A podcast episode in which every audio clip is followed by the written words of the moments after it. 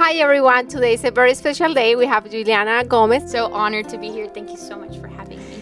It's such an honor, and uh, we we uh, since a few months ago, my husband Mm-hmm. one day we we saw you um, preaching at church, Yeah. and we were like we when we you finished, we were like, oh my gosh, uh, Carlos told me you have to invite her to share her story because it was amazing. Uh, And we're like, oh, we want to preach like her, we want to learn how to do it. so it was amazing, and um, uh, thank you so much for coming. Thank you for mo- so much for uh, accepting the invite, and Yeah. we're so um, happy that you're here. Thank you. So thank you. Juliana Gomez is um, she's a worship leader at our church. She grew up at our church, Christ Fellowship. Um, she's a very um, special special uh, girl. Um, she's going in two weeks to Mexico. Yes, Um, two weeks. So tell us about it, Julie. Yeah, um, I'm so excited and thank you for having me here and um, seeing me. But honestly, it's been the Lord that has been orchestrating our meeting here. And so thank you for watching also. Um, but yeah, so I'm be leaving in two weeks. I leave the 27th with uh, two other friends, and we're leaving with my dog. So it's Oh gonna be a whole adventure. We're driving to a ranch in Mexico, and I will be there for a year and two months. Um, by the time that I graduate my bachelor's, is the day that I'm gonna be moving back home. Oh, wow. And so um, it's really what I'm going to be doing there is helping the kids, um, being like some type of support system for them. So, like a house mom, uh, you know, someone that can help them, but also be focusing more on the teaching aspect because my degree in global education is to teach kids with disabilities, but also um, socially and academically trying to support them as much as possible. So, my wow. goal and my task while I'm there is to help them and give them new tools for them to succeed in everything that we're doing. And so, my friends that are going to be traveling with us, uh, Julian and Samira, which are phenomenal people, I love Oh, they're them. going back. Yes, So they're going oh back. Um, and I'll be driving with them and That's my dog. And my dog's name is Coda. He's the love of my life. I love Your him baby. to death. My baby, the person that's on my Instagram. If you follow me, you know who Coda is. um, but yes, uh, so we'll be traveling and we'll be staying at a couple different types of hotels and getting there. Um, I believe that's Saturday. Wow, how many hours is from here to It's about 32 hours. 32 hours? Yes. Oh my gosh. um, we're crossing from Florida to Texas and then to Mexico. Um, also Louisiana. I forgot about that, but Oh wow! But yes, wow, that's so- Mm-hmm. a very amazing experience. Wow. So wait, uh, Julie, tell us. Uh, I remember one day when you were one of the days that we saw you preaching. We were at the at the church and Mm-hmm. you were preaching. You were um, preaching uh, that day. I remember you talk about um, that you your story about that you had cancer or leukemia Yeah. when you were, were a baby. Yeah. So tell us more about that. Yeah, so when it was about 2003, uh, I was about to turn three years old, and that tells you how old I am. Um, I am 21 years old, if you were wondering. And Um, you're single, right? yeah, I am single, not ready to mingle, but um, one day I will be. Ah, that was good. not ready to mingle. Oh, not ready to mingle. I'm focusing on my goals, and then the Lord will open the doors. yes. That's a prayer in itself. Uh, hallelujah. Um, anyways, um, so yes, I was diagnosed at the age of almost three uh, with acute lymphoblastic leukemia. And so, uh, basically, what it is is that it's cancer in the blood. And when my mom finally detected it and saw the change in me, it was that I was getting tired as a two year old, uh, getting tired, didn't want to walk, I didn't want to get it up or anything. And I would get bruises because I was starting to build. Um, uh, less immunity and everything else. So I was getting sick super fast. And then uh, one day they took me into the hospital, and then that's when my diagnosis came in, and completely changed like the my family dynamic. Right? It's like Wow. from one day to the next, it's like you get some news, and then you're like. What do we do? And at that time, um, I have an older brother. His name is Juan. He's phenomenal. Juan. I love him. um, and he is such a person that I admire by um, his strength and his endurance and what he does. Um, so I love my brother so much. But in that time, um, my family had a Cuban restaurant, and we're Colombian, so it's funny that, that it's not Wow. the same, but Wow. it's the food that we love and it's the thing that's sold. And so uh, we had an amazing restaurant, a family filled restaurant, because everybody that worked there was uh, a part of my family, you know? Um, when they found out, like, that I had leukemia, they were also part of this journey with us. Um, so we were trying to juggle me going into the hospital, but also um, continuing our business and also having my brother and um, trying for him to not get in so much contact with me because I would get too sick because he would come from school and he would have to shower really quick and and then I would have to be away from him and then be with him and then my mom couldn't get sick. So it was like all these different types of dynamics coming in and so um, when I finished uh, my and went into remission uh, my family, unfortunately, through the hardships that we were facing in those three years, um, So it was like you were like about two, and then that was Yes. like a three-year period. it was a three year period of just a lot of hardships. Um, uh, I lost my hair twice, uh, and so I have little me, little bald headed little girl. Oh. um, but in that time, I saw my mom's strength. I always say that my cancer story isn't so much of my story, but my mom's story and the strength that she put up. Um, and everything that God was teaching her in that time, I always tell her, "I'm a mom. You are my superhero. Like you are the person that I admire the most." Uh, because she would juggle being at home with my brother and my uh, my dad, and and then also juggling that she would never miss a pill. She would always be on time to all my doctor's appointments. She would come um, and hold my hand when I was just screaming bloody murder because of how much pain I was in, or um, just how tired I was, or I didn't want anybody else to touch me. Um, and she was through it all. Um, and God really anointed her in that season because she would sit night after night just like flipping through the pages learning everything that is about leukemia because she wanted to to help me as much as possible right? Um, and in that time back in the day it was more crucial. Um, now we have more types of uh, medications and you know some I don't know the word for it, but uh, something to help. Uh, yes, and like more treatments. yeah, more treatments. And so back in the day, my mom was like, I need to do everything precise, perfect. And, and that's what she did for three years. And then, um, unfortunately, through that time, uh, my parents uh, did break up. Um, they ended up getting a divorce, and I um, moved to Colombia for just a school year. It was about nine months, ten months. I don't really With your know. mom? With- yes, with my mom and my brother. Uh, my dad stayed here with his family in Florida. Um, both of my parents are from Colombia. They moved to Florida when they got married, and then they had me and my brother. Um, and so we're locals. We're from here. We're here. and so Always. it was very difficult for my brother to transition from Florida and the lifestyle that we live here because it's so different from um, the Colombian Yes. atmosphere and the Floridian atmosphere. So Yes. um, for me, I basically lived in a hospital, and so I didn't know any different. I was so young that I, I couldn't tell, um, and I was able to adapt. But my brother had a harder time with that, and um, my mom saw that, and she wanted to honor my brother too, and she loves him, and she loves me, and she's like, I want the best for you, and so we moved back to Florida. Wow. Um, How old was your ba- brother? my brother is about two and a half years older than I am. So I am 21. He is 23 or 24, somewhere in that age. I'm sorry, Juan. um, but yeah, so when I was over there, yeah, if I was six, he was eight. So that's Yes. like our age range that we were in uh, when we were living in Colombia. Then when we moved back, um, my mom was like in survival mode. Right now, she's a single mom. Um, She has two kids, and she's trying to navigate through life and um, through the circumstances that we were in, and just some hardships that she's had. And I, if you ask her, she has the most amazing story. uh, I think that anybody could ever have, and how she battled so many different things, and she honored God through all of it. I, I I always say I admire her the most. Um, and so in that time of just desperation, she um, got married to another man.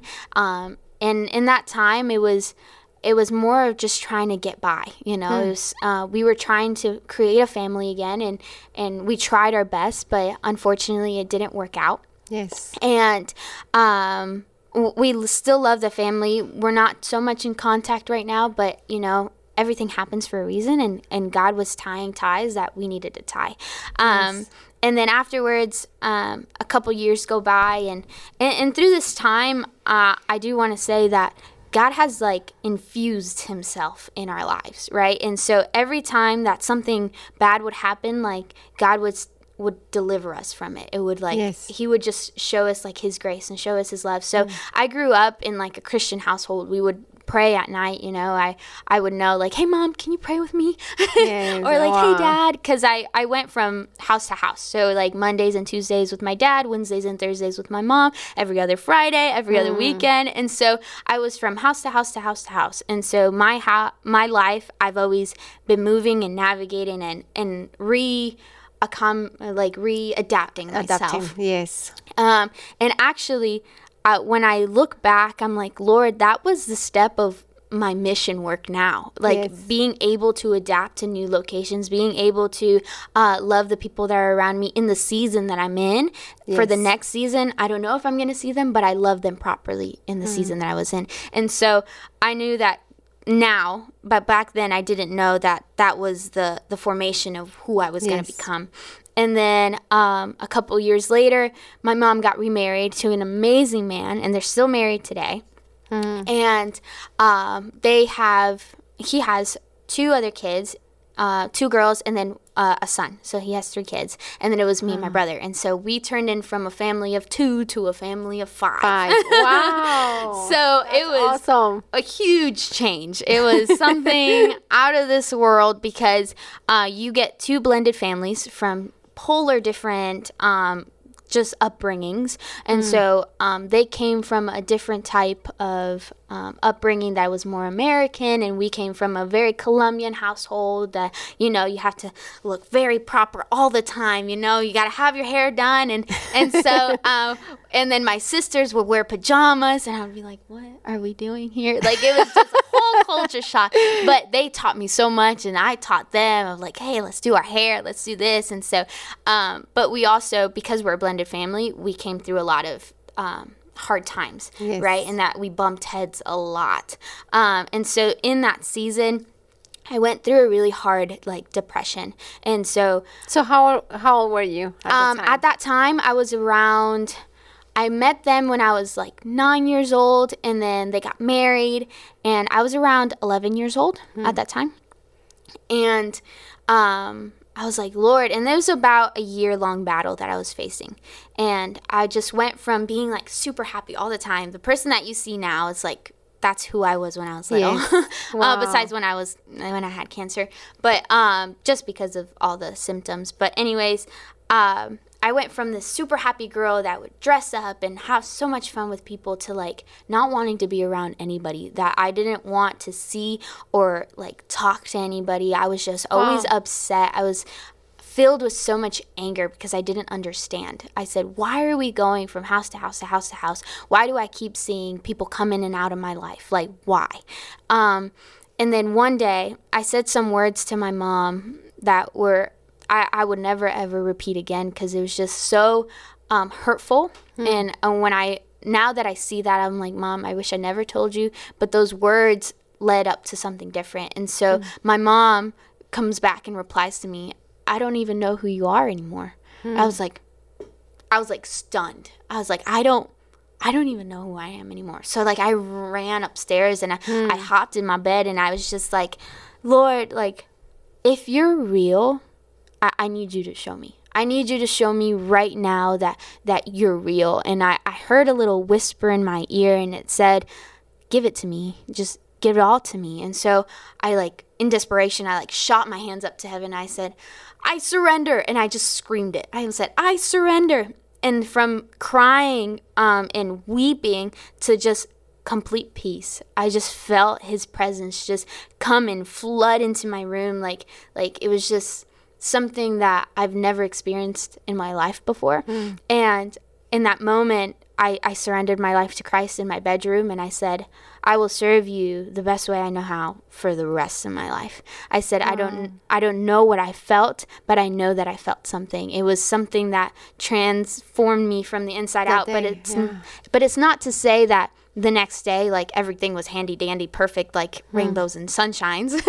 um, but it was that I was renewed and I actually went into more battles because now I look different from one day to the next, right? Is um, I'm trying to be more joyful uh, because it wasn't like I had this form of depression and then the next day like it just disappeared. Um, even though we serve a god that does um, doesn't mean it always happens. And for me it didn't happen like that. But it was the next day i tried. And from that day on i tried every day and i told my mom i want to go to church. I want to go to church. I want to do this. And so um, my mom would take me to church. I would go into the kids ministry and i would start serving. And that's where my love to serve people and to honor people was like just it, it all consumed me. Like I would wake up at 5 a.m., get ready for church, and at around like 7 o'clock, I would come in to Christ Fellowship in the main campus, in the Gardens campus, and I would sit in the online room when we used to have church online. Yes.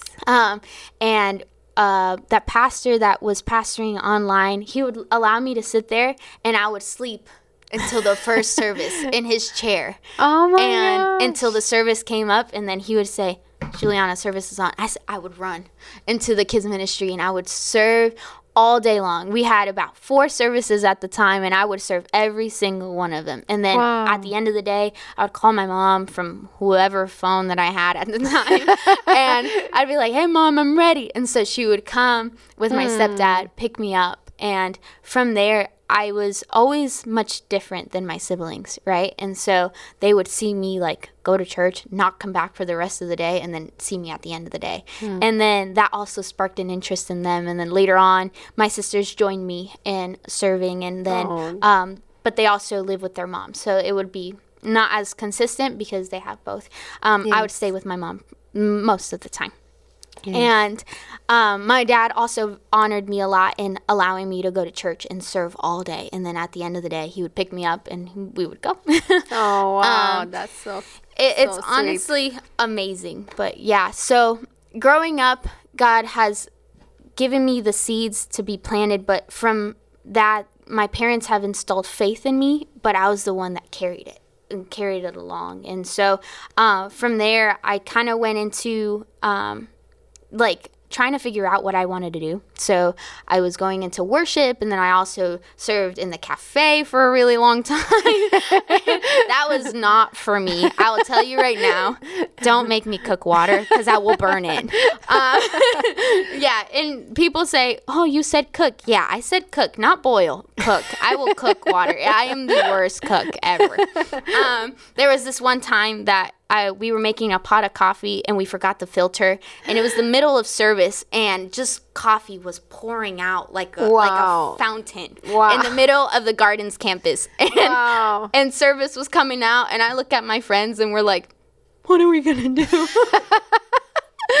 so, no coffee for anyone. no coffee for anybody. That day there was no coffee.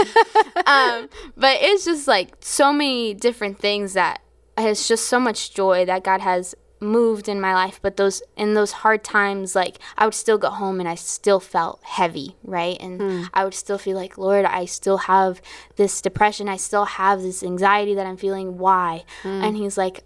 Be still and know that I am God, right? Hmm. And so um, then he spoke Jeremiah 29 11 into my life. For I know the plans that I have for you, declares the Lord. Plans Yes. to prosper you, not to harm you, to harm plans to you. give you hope and a future. And so I held on to that and I clung on to it. So when I had hard times with um, my step family and I didn't understand their ways, um, I was able to say, Oh Lord, you have a plan and a purpose for me. Um, in the time that I had cancer, I was held back from school and I never thought it was fair because I was like, You never gave me a chance to prove Mm. myself. And so in high school, I would I wanted to be in the military so badly. It was Oh the thing that I wanted to do. I was in JROTC in Jupiter High School, and I was dedicated. I said, This is what I'm going to do. I love serving people and I love to save people. And so I was like, I'm going to be an Air Force pilot. Like, this is what I want. And God said, Haha, you're so funny. and then, um, so going into high school, I was going from a, a, different type of transition. Now I'm trying to become someone, right? You're trying to get a career, you're trying to do something. Yes. And um, then I was like, okay, Lord, this is what I'm going to do. And so I became, when I graduated, I graduated as a cap. No, captain? Yeah, a captain out of my team, uh, out of my battalion. And so mm-hmm. I was like the third in command. Um, I was the S1 out of my battalion. So I would get everybody's information and I would put it into um, the the books and make sure that you have everything in order from all your awards and different things. Wow. So I managed a lot in high school and I would work full time and it, I was just doing the most. and um, in that time, God is like, "Hey, I want you to go on a mission trip." And I didn't know. How I mean, old were you? I was 15 years old. I was about to turn 15, so I was a freshman. Oh my um, gosh! in high school. Uh, in high school? Yeah, it was high school or middle school. So Anyways, that was like three years after that encounter with God. Yeah, it was, and it at first like you you hear me say like the Lord told me. Back in the day, I didn't hear Him like that. Mm. It was just like everything was opening for me, and I was yes. just walking through them, and so. Um, I've always wanted to serve outside of the country because when I lived in Colombia, I saw the need and I, I loved watching like people walk and sell things on the streets and, yes. and do their performances or, yes. you know, try to sell us um, uh, ants. Yes. Everything. ants. They try to sell us everything. and I'm like, no thank you um, but that started my love for like uh, international like you know traveling and so mm. um, i told my mom mom i, I want to go to haiti that's that's what i want and so she's like okay we can we can try to do that you know and i was like uh, okay, what are we going to do to save up the money? Because Christ Fellowship at the time was um, allowing missionaries to go to Haiti and yes. for a week long trip, and um, and so for my quinceañera that my mom made for me, um, I was like, what are we gonna do with this? Because I honestly don't want one anymore. my mom's like, you've wanted one your whole life, oh. you know? And so um, I was like, no, mom, maybe what we can do is just ask the people that are coming to my quinceañera to donate money. Mm. And so all the money that I raised, I raised about almost $2,000 yes. from my trip. And um, wow. I held it there and I applied for Haiti, and then I got a denied letter and said, No, we're not able to send you to Haiti because you applied for a family trip and it's just you that's going. Mm. But they said, But we encourage you to go into the student trip that's coming up the following year. Wow. I was like, mm, Okay. And so I waited for a really long time. The trip that was coming up didn't end up happening. And so I was like, Lord, it's been a year. I have $2,000 in my bank account. I haven't touched it because they donated it to me. In the end of the day, it's not my money. And um, Pastor Abriel came up to me one day. Mm. And she was my student pastor at the time. And she says, Why don't you go to Bolivia? I was like, Oh my Bolivia? Gosh. Like, never heard of that country before. like, I don't Bolivia? know. Where's Bolivia? and uh, she's like, No, you speak Spanish. Like, it would be great. And I was like, mm, I don't know, like maybe. and then one day I was like, yeah, you know what? Let's just do it because I have the money. It's been a year long, and I'm like, okay, what are we gonna do? And so uh, I submitted my application. They came back and they're like, "Yes, we would love for you to be a part of this trip." And I was like, "Oh my god, great!" like I don't know what I'm getting myself into, but I'll go. And um, so going into the trip, we ended up being, uh, I think it was like nine girls. I don't fully remember the number, but we were all girls and it was so much fun. And those girls I still talk to to this day and we talk about old times and, and how they're growing and, you know, maturing in the Lord. Um, but it was such an experience from day one since we got there. It was just this whole like I just saw beauty throughout the entire country. So we were staying with Children's Impact Network, which is an yes. amazing organization. Wow. Um, and they helped me and discipled me throughout many of my years um, and leading up to even present day. But God is so funny. Um, I was about 16 years old. So now it's been since I was 15. It's been a year, um, 16 now. And um, Pastor Abriel comes up to me, and in one of the days, we go out into the community and we talk and we tell them about Jesus, but we also give them a gift. So it has like rice and like oil and whatever they need to cook or what they need for their family. Yes. So it's like a big gift basket. And Pastor Abriel comes up to me and she says, Juliana, I would love for you to talk to this woman. And I said, who? Me? I said, you want, you want, no, are you sure? Me? And she goes, yes, I want you to talk to this woman. And I said, why? and she says, because you know Spanish. I said, is that the only reason? Are you sure? and she's like, yes, that I think you can do it. And so with my group, um, we went into this house and before we went in, we were going in this van, and I remember clear as day. I had this five star notebook and it had like three Bible verses, which is the only three Bible verses I knew. It was Jeremiah 29 11, John 3 16, and Philippians 4 6, 4 13. I don't even remember now, but it was like Philippians something. Uh-huh. And I had them there and I was reciting them. I was like, Lord, I just need you to tell me what to do because I have no idea what I'm doing. Oh my And everybody else in the car was so like calm, cool, and collected. They're like having fun, and I'm in the back of the van just just going through it Oh saying, I, gosh. "I'm so nervous." And I had the five star notebook, and then I had like this other notebook with me, and I had like two Bible verses. They were just empty, and I was like, "I don't know what I'm doing, but I'm gonna bring it." And so we stopped at this house, and I'm like, are, are, are we here? And we get out of the van, and it's a clay house. And never in my life have I ever seen a house like that. And it was just made out of clay, and it was kind of bigger than I imagined, but it was still, there was nothing. And so we went through this, like, I don't even know what kind of door it was, because it wasn't a door, I can tell you that. it was just some type of shed thing. And so we hmm. moved it across um, and we stepped over and, and she made us feel so welcome. She had about three kids um, and they were all running around just having so much fun. And they were trying to get all the chairs for us and make us feel at home. I was like no like it's okay. And she's like no no no. And so she would get like a stump from over here a broken chair from over there and just made Wow. us feel so welcome. And her backyard was just like filled with like just trash. Like it, it you could tell that she was just very very poor. And um, because i'm nosy i like looked into her house and i said i said what do you got in there?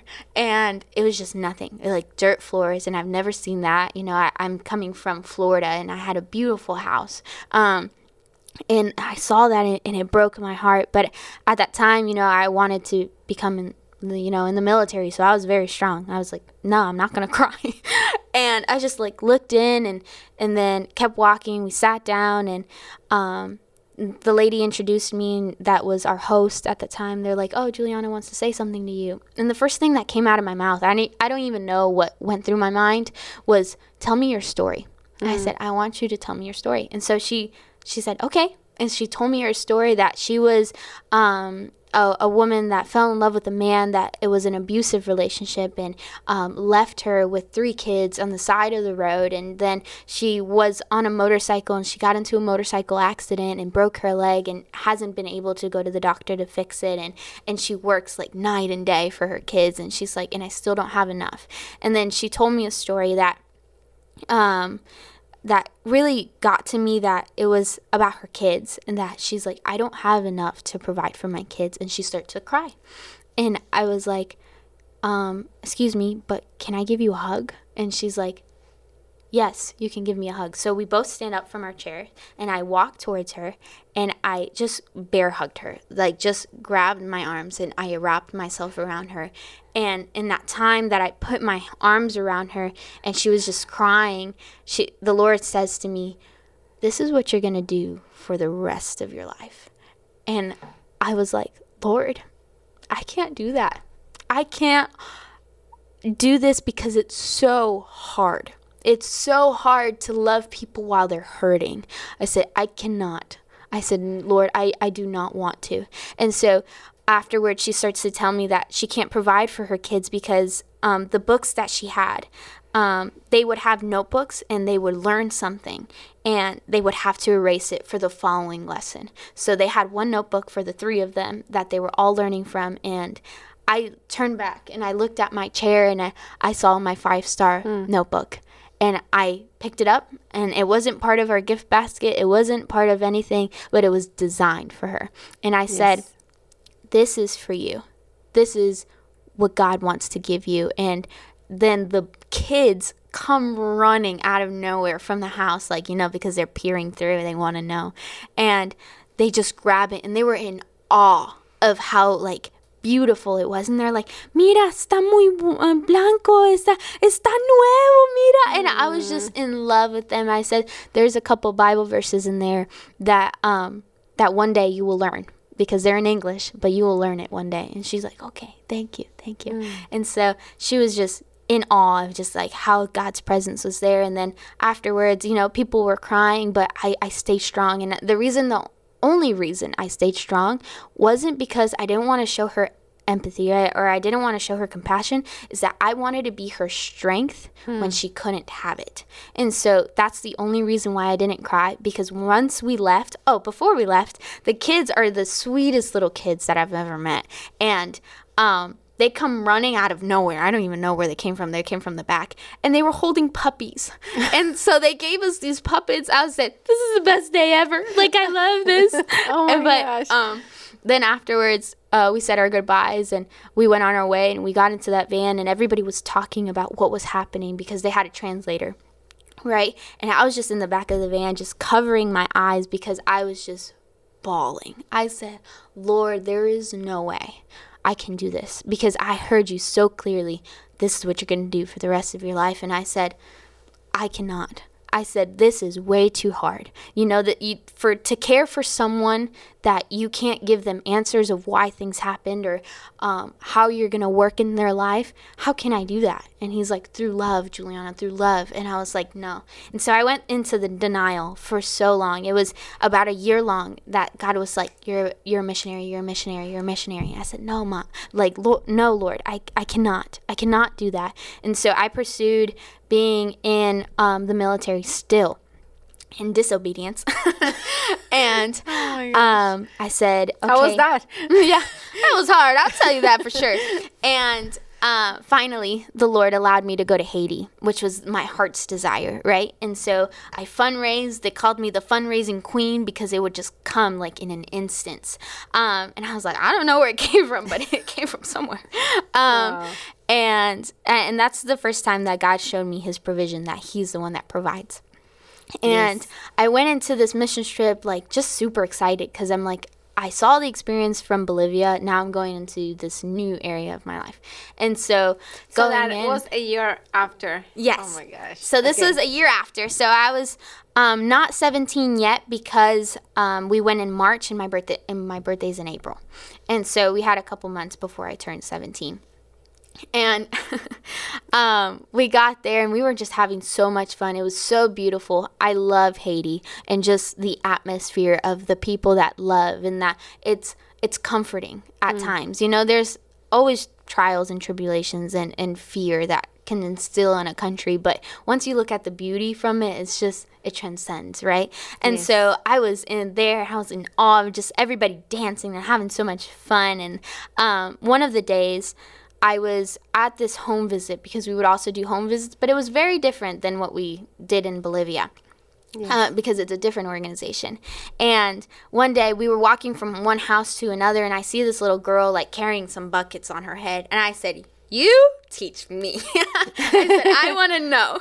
And of course, we had no type of communication, it was just nothing. And so we would use hand signals. And she was with another little girl. And at that time, I said, Can, can you teach me? And she goes, and so she puts the bucket on my head. Of course, there's nothing in the bucket because I can't hold it. and she goes, "Come, come." And so my team and I follow her, and it was the best decision that I, we've ever made in our entire life. And we went down, and it was a river, just filled with people, and they were all washing their clothes. And so I saw this lady, and she was like just washing her clothes and I said, I want her. So I, I walked up straight to her and the two little girls followed me. And um, I said, Can you teach me? And in my ch- church dress and my in my shirt that was tied. I was just fully clothed. I got into the water and I started washing with her. And she's like, This is how you wash clothes. So she's the woman that taught me how to wash clothes by hand. And I had no form of communication unless the translator was translating for me. But of course, he had the whole team to translate. Yes. Um, but I, we would do hand signals to communicate and, we had so much fun trying to communicate and we would just laugh because we had no idea what was happening. And then um, i was like okay thank you so much. And then they're like juliana we gotta go because i'm always the last one out. I'm always late for everything. And they're like juliana we gotta go. And my pastor's like come on. And i was like yeah i'm coming. And so i got up and then the girl that was trying to teach me how to hold the bucket uh, goes like this. She's like wait wait I was like, okay, I'll wait. Um, and she goes like running away. And I was like, where is she going? But I, of course, she told me to wait, so I'm gonna wait. Mm, um, and then I see her running back. It wasn't very long, but I see her running back, and she tells me to sit down. She goes like this, and so I sat down on a rock, and she pulls up my dress to my uh, my pant, like the end of my knees. Mm-hmm. And I was like, oh, what's happening right now? and um, I was just like, what's going on? And what I saw in her hand was soap. And I knew immediately that it wasn't her soap, it was someone else's soap. But she began to wash my legs. And in that time, I just touched her face. I said, You don't have to. I'm like, no, no, no. And she goes, and she starts to wash my legs. And I, I that for the first time is I knew what love looked like. I knew that love w- looked beyond borders. It didn't look that I had straight hair and she had curly hair. It didn't matter that um, she had dark skin and I had light skin. It didn't matter that I had green eyes and she had brown eyes. It didn't matter that I was from Florida and she was from Haiti. It didn't matter that we she didn't believe in Jesus and that I did and I saw love. I saw love transcend in a way that that I've never have before in my life. And then God says, "Do you want to be a missionary?" And I said, "Lord, I will love like that little girl loved me to the other people around me." And so I said, "Yes, I will be a missionary because I want to show that love. That that little girl with no communication. She showed me more love than anybody in my entire life could ever show me because it was it was selfless. She got down like Jesus did and he washed people's feet. He he showed love and so she washed my legs and she pulled down my skirt and I gave her a hug and then she like goes up to a translator and she pulls his shirt and says to him, "Can she be my godmother?" And he asked me. I said, "I'm leaving tomorrow." And she says, "It doesn't matter. It doesn't matter. Will you be my godmother?" So I am someone's godmother somewhere around the world. and she's probably out of school and I'm hoping for the best for her and I, I pray for her sometimes because I see the picture on my phone that I see her and I I'm in that picture that someone captured for me and I'm so honored and so blessed to have that picture because it reminds me of why I do what mm. I hmm. do and it's me looking at the lady that's teaching me how to wash clothes and it's the little girl looking at me with so much love sitting on that bucket just like this and just so in awe that I had straight hair and that I had light skin because she's never seen someone like me before. Mm. And she goes, and I just loved her so much. And so that sparked my interest to just go onto missions and go full force. And of course, I was like, well, a missionary doesn't make money, so how can mm. I make money? And so I was trying to figure out how can I incorporate my things of wanting to be in the military and yes. also what God wanted to do and so because that's who I am. Like, okay, how am I gonna do this? Yeah, I'm like, how, how am I gonna do this? I'm like, I'm gonna instill what I want, but also, God, you're gonna be in there too. And he's like, you're funny. Um, so that same year, I go into Bolivia, and um, I just fall in love. Same thing. Um, God just moved in a way that was just like, this is what you're gonna do. I know it. And so um, after that, I was like, okay, Lord, like we'll do it. Um, the following year, I was around 17. I turned eight. Yeah, so I was 17 years old. The following year, I graduated um, because I graduated earlier than I was supposed to because I took online classes at school and I just needed to get out. I was like, I need, I know what I want to do, wow. and I was like, okay, let's go.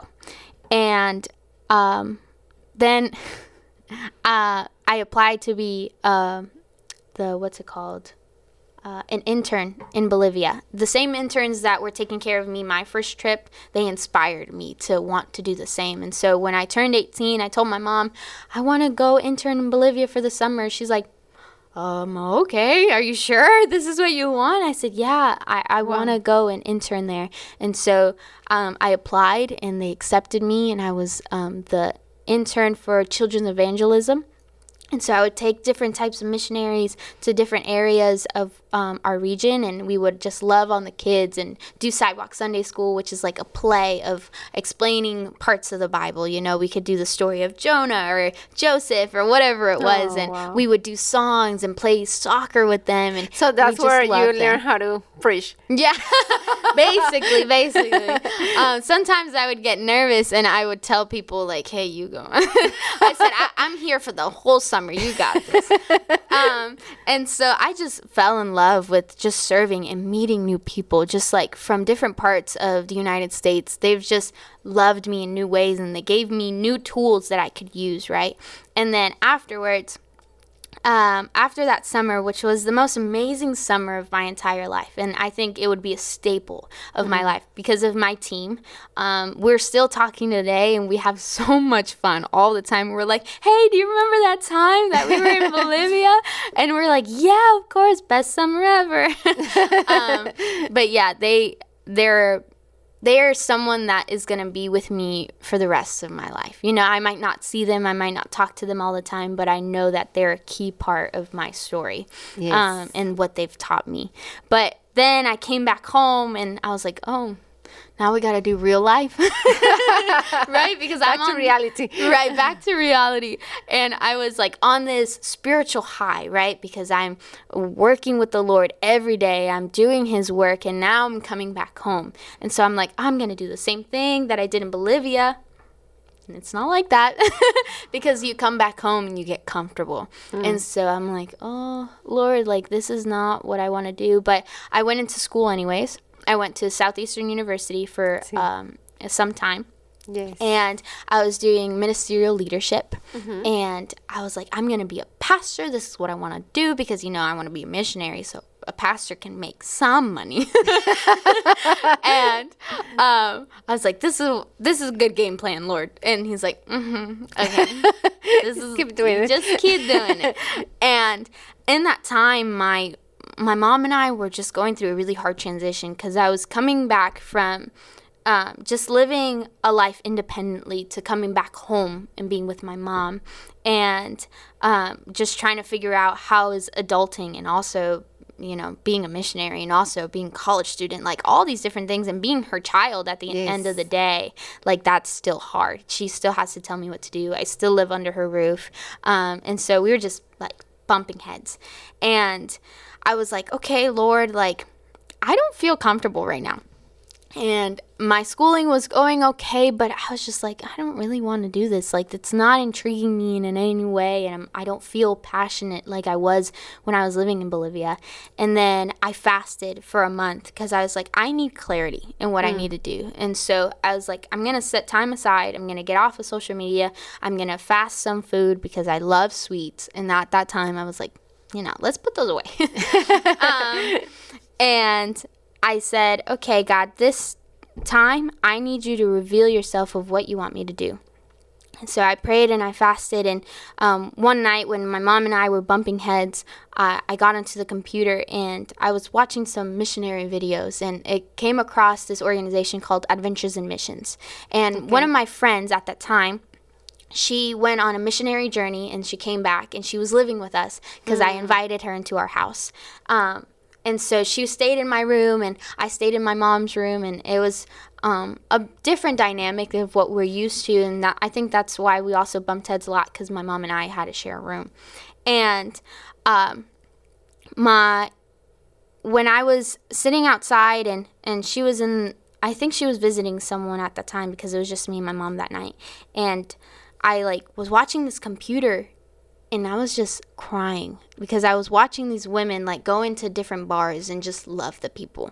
And then I watched them uh, play with the kids like soccer or they were just helping them and whatever it was. And I was like, I want to do that again. I want to know that love again. Like I was just in love with how they loved people. It wasn't mm. about like how they shared the gospel. It's no, it's just like they loved people where they were standing. And I was like, that's what I want. And so that night there was a, a trip to Asia that was available and I, I signed up. I said, Oh let's do it. And my mom had no idea. Oh my gosh. and so So after, so you came back from um from Bolivia. Bolivia, yeah. And then how long did you stay at school So it before was, you apply? oh no, I was in school still. In school. Uh-huh. Okay. And So how so- long? How long did you? You were already like, okay, I need to Yeah. do something else. I need to go Mm-hmm. back to missions. So how long did it take you? Um, so when I came back from Bolivia, it was around August, and I started school uh, like in the mid August type of September area. And by the time that I like finished my fast, it was like the end of November. So it was going towards the end of the semester. Yes. And God is like, you need to go to Asia. This is what I want you to do. And so I was like, okay, Lord, I'm going to apply. And I was like, if I don't get it, it's not from you. Like, I'm just going to, you know, step out in faith and try something new. Because at that time, like I said before, it was just opening doors is how I felt God's presence. It wasn't Yes. like a an audible voice. It wasn't someone coming up to me and just prophesying. It was just like I would just take little steps of faith and he would Yes. open those doors or he would close them. And I got onto the computer, I wrote out my testimony, I sent in my passport, I sent in everything. I was just ready to go. And my mom And your had mom on the other room, like, what is she doing? She had no, No idea. idea. and it was like that weekend. And the following week, I got a call, and it was Adventures in Missions, and they answered the phone, and I answered the phone, and they asked me, "Oh, we're gonna do your interview over the phone." I said. Okay, perfect. I wasn't ready, but perfect. And so she asked me about my testimony, why you want to do the things that you want to do. And I said, it's because I want to love people. I want to love people where they are. I want to find them and share how God can transform your life from one area to the next. And um, and after the conversation, she's like, "Okay, you're in." I said, "What? Wait, what? I'm in?" And she's Wow. like, "Yes, you're in. I want you to be a part of this team." And it's supposed to be a longer process than what it was, but it was just immediate. God said, "Yes, this is what I want you to do." And at that time, my mom didn't know, and I had to tell her, "God is calling me to Asia." and so uh, I was about 18 years old. Yes, I was 18 years old when I applied. And I said, okay, how am I going to tell my mom that me at 18 is going to go to a three month missions trip to Asia, to Southeast Asia? And so um, the trip was two months in Thailand and one month in Cambodia. And it's a it was a long traveling process, but we'll get there. And so my mom was like, oh, I was like, hey, mom, I, I need to talk to you. And beforehand, I was like, Lord, let me pray because if I can't do this by myself. So I sat her down on her couch and I said, Mom, before I tell you this, like, uh, I, I want to pray. And so she's like, okay. And so we prayed together and I said, Lord, give me the words to speak. Let it be from you and not from me. Like, let it be appointed to you. And I said, Mom, I believe God is calling me to go to Asia. And she goes, What? like, Oh no, gosh. you're crazy. Like, you're just hearing some missionary journeys that um, our friend went on because she loves Asia, and and then some other missionaries that I've been talking to from you know the past mission trips that I took, and and so she's like, no, no, it, it's not gonna happen. And I said, Mom, like. I believe this is what God is calling me to do. And so, in the end of our conversation, she's like, okay, let's try. And she's like, how much is it? And I said, uh, it's $6,400. So $6,400. And I said, Mom, we have one month to fundraise. because by the end of my, um, the deadline is January, and we were at the end of November going into December. It was that week. Wow. And she's like, You have one month. And she's like, That there's no way that we're gonna raise sixty four hundred dollars in one month. And she's like, No. I said, Mom, God is gonna provide. So every day I woke up and I would say, God, what are we gonna do today? And it would be like bracelets would come to my head. And so I would make bracelets night after night, just Wow. braiding them. And I would go to work and I would um work at that time i believe i was working at christ fellowship um, as a child care provider but i also worked at a restaurant and i was doing full-time school and then Wow. at night i would just be making these bracelets so that I could sell them for like five dollars. It's not the cost of the bracelet, but it's the donation. Yes. Um, and so I would sell them, and people would give me twenty dollars, fifty dollars, like a hundred dollars. And then the next day, I would wake up and I said, "God, what do you want me to sell today?" And He's like, "Donuts." And I said, let's sell donuts. And so I would buy like two boxes of donuts, go into our um, CF students and CF kids and just say, hey, do you want to help me? And I would have this amazing spiel of what I'm going to be doing. and I'm like, I'm going to be helping kids in sex trafficking. I'm going to be helping missionaries and orphans and all these different things. And people would be like, boom, boom, $20, $10, $5, Wow. like just giving me money left and right. And they would take a donut and they were just so happy. And then this is already two weeks in, and I've raised about three thousand dollars, and so Wow. I still need three thousand like five hundred dollars left. and I was like, okay, Lord. And this day I was like, Lord, what are we gonna do today? Are we gonna sell bracelets? Are we gonna send postcards? What are we gonna do? And He says, Be still and know that I am God. I said, What? and I What said, do you mean? I said, what, what do you mean, be still and know that I am God? And one morning, he like wakes me up and I just say, Jehovah Jireh. And I said, Jehovah Jireh. Like, I know what that means is uh, God, my provider. But I'm like, what, what does that mean? And um, he's like, I am your provider. He said, be still and know that I am God. And I was like, okay. And so, in disobedience, because sometimes that's my journey, um, I went to Dunkin' Donuts. I bought two boxes of donuts. I did my spiel. I put it right in CF students, and people would come like crawling for donuts before. And I put it right in front of me, and I was waiting and waiting, and nobody came.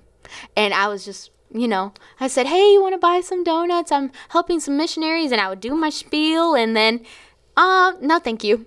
Nobody ate any of my donuts. I ended up having to give that box away, the entire box, because in disobedience, God is like, No, I told you, I am Jehovah Jireh. And so I was just like, just have the donut. Just take it. I don't want to see it anymore. So I wasted like $24 on those boxes of donuts. And I was like, okay, Lord, I surrender. I'll give it to you. And I said, be still and know that I'm God. I will sit here. And so, of course, I still went to work. I still needed to do my duties at school and finish it up. and I said, those boxes of donuts went to waste. And so I went home and I was watching TV and I said, okay, what do I do? Nothing. And then he's like, be still and know that I'm God. And my mom came up to me one day and she's like, I haven't seen you like make any bracelets. I haven't seen you sell donuts. Like, what is happening? And I said, Mom, God said, do nothing. and, and she's like, How do you know he said to do nothing? I said, Mom, I bought 24 donuts and not one did I sell. Not one. People would come up to me, ask me, What are you doing? I would give them the spiel and they didn't want to, he- like, they were like, Oh, okay. And they would walk away. I would be like, What? Oh my god. And so uh, she's like, Are you sure that's what he's saying? I said, I promise you that's what he's saying. And so I sat there. And I want to give you some backstory. So when I was 16, um, I got my license and I got a car, and it was so much fun. Um, but one day, I was driving to school. It was early in the morning, and um, a van comes up and crosses me on a red light, and I was on a green light, and I hit him.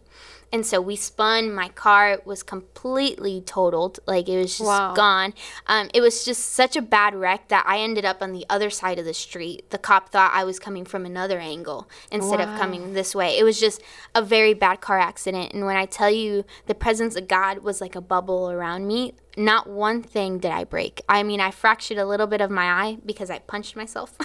Wow. um, but people always told me, like, Juliana, you should have died because of how bad this car accident was. And um, I, when I, it's so funny, when I get hurt, I get overly nice. and I actually pass out in my car and I come back to, and I just see everything broken around me. And I, the first thing that I thought of was like, get out. Just get out of your car. And so like I open it and like I fall out of my car and someone catches me and they pull me out into the side and I don't even remember walking. I just remember sitting at the end of the day. And I said, "Thank you, thank you." And then we see the ambulance come and then the uh, the EMT is like standing right in front of me, and I said, "Wow, you have the most beautiful eyes." Was like, okay, let's get your head checked out. I said, I tell you, Jesus is good. oh my god. And so I started telling them about the Lord, and I just yeah, and they're like, "Wow, we've never met someone like you before." I said, "Me neither." I was just gone. Wow. Um, and when he was coming back in, because I asked him, "Hey, can you get my phone? It's in it's in my car." And so he went to go get my phone so that I could call my parents and tell them, "Hey, I got into a car accident. I'm on my way to the hospital." Uh, um, he's like, you will not believe it. I said, what? And he's like, the guy that um, you hit because you T-boned him just admitted that he was at fault and that never happens. I was like, whoa, praise God. oh my God. and so I went to the hospital and then later on things started to happen and then they ended up suing me.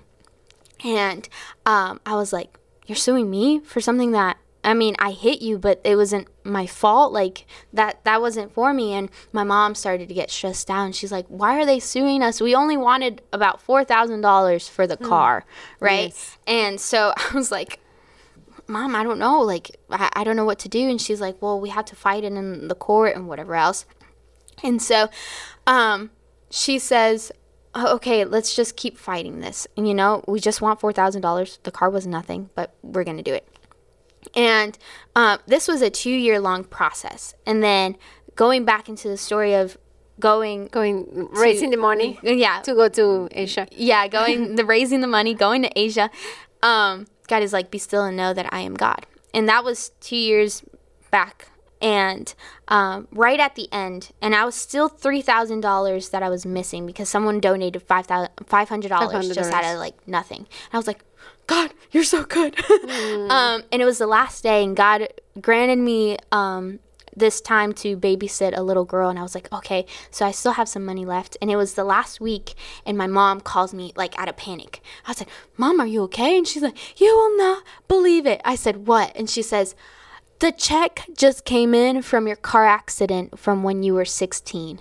I said, okay like how much did we get and like i thought it was just going to be like $4000 i'm like that's going to be my trip and she's like we got $64000 What? and I said, What? And she says, Yeah, this is how much we got. And so I was like, There is no way. And I just started weeping. And she's like, You're able to buy your new car. Because at that time, I didn't have one. And then I was able to buy my new car. I was able to pay off my mom's debt that she was been trying to get rid of for many, many years. Wow. Um, I was able to pay for the rest of my trip to Bolivia. I helped, I mean, for um, Asia. Asia. I also helped um, someone else in my team raise money for Asia. Um, I was able to pay for another trip that the God that God had provided for me. It was to be an intern in Honduras. Um, Wow. And then after that, I paid for the company that I've installed um, in 2019. It's a missions organization that right now it's on pause, um, but it will start up one day soon. But all that is to remind me that I am Jehovah Jireh. You know, I am your provider. provider. And so even though we weren't looking for that much amount of money, it and God is like, no, I want you to use this for my kingdom. So not one penny did it go to a new closet. It didn't go into a new like wardrobe. I didn't get new hair. I didn't, you know, it, it wasn't about me. It wasn't about my mom. It it was I wanted to pay my mom's debt because she's honored me, so I wanted to honor her. And so um with that money, I used it for the kingdom. I said everything that I can do is for the Lord, and so um, none of that money was for up for grabs. I was like, God, I'm going to honor you with this because you you've given it to me. You've honored me with this, and so that is God's provision. You know, it took two years, but it was Wow. God's perfect timing of that timing. story. Wow. right? And I was like, God, you're so good. And it was right at the deadline of when everything was due. I'm like, you made me suffer for two weeks. but I'm sitting there and being still and know that I am God. I'm gonna get my twenty-four dollars for this. Yeah, I'm like So my I got twenty that $24. Yeah, he paid me back in full. Um, so the twenty four dollars were covered. Everything was done. God is like, I given it to you, and so that was the first real time that I saw God's like mighty hand at work. And then after that, um, I told my advisor from school, "Hey, I'm not gonna be here next semester because I'm going to Asia." And uh, she was like, "What? Are you sure?" Like, and I said, "Yes, I'm going to Asia." And so I, I went on my missions trip, and in Cambodia, I saw God's power in, in a whole new way.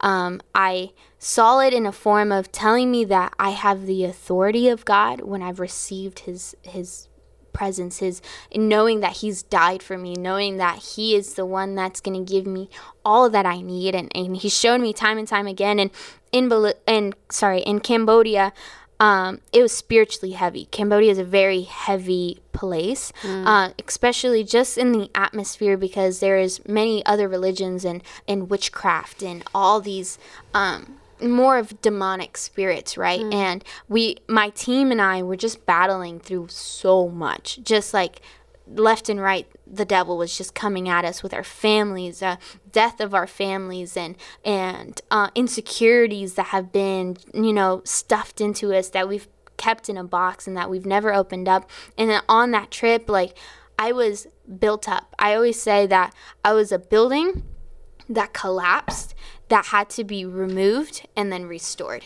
and wow. so in that time that i was being broken down like it was the worst time. Like it was the best time of my life. I appreciate it, but it was it was the beauty and the chaos that I was mm. in in that time. And so I saw that God said to me like your voice has power. Use it. And it's like rebuke the spirits that are coming after you. And so mm. I said, I rebuke you in the name of Jesus yes. because that's what he's given me. And it, at first I said it with my mind. And then like the first spirit left. And then the Lord says, Your voice has power. And I said, Okay, Lord. And so I screamed. I said, In the name of Jesus, I rebuke you in the name of Jesus. And so all the spirits left and they boom, vanished from our team at that time. And so uh, I woke up the rest of my team one night and I, I said, We just need to pray.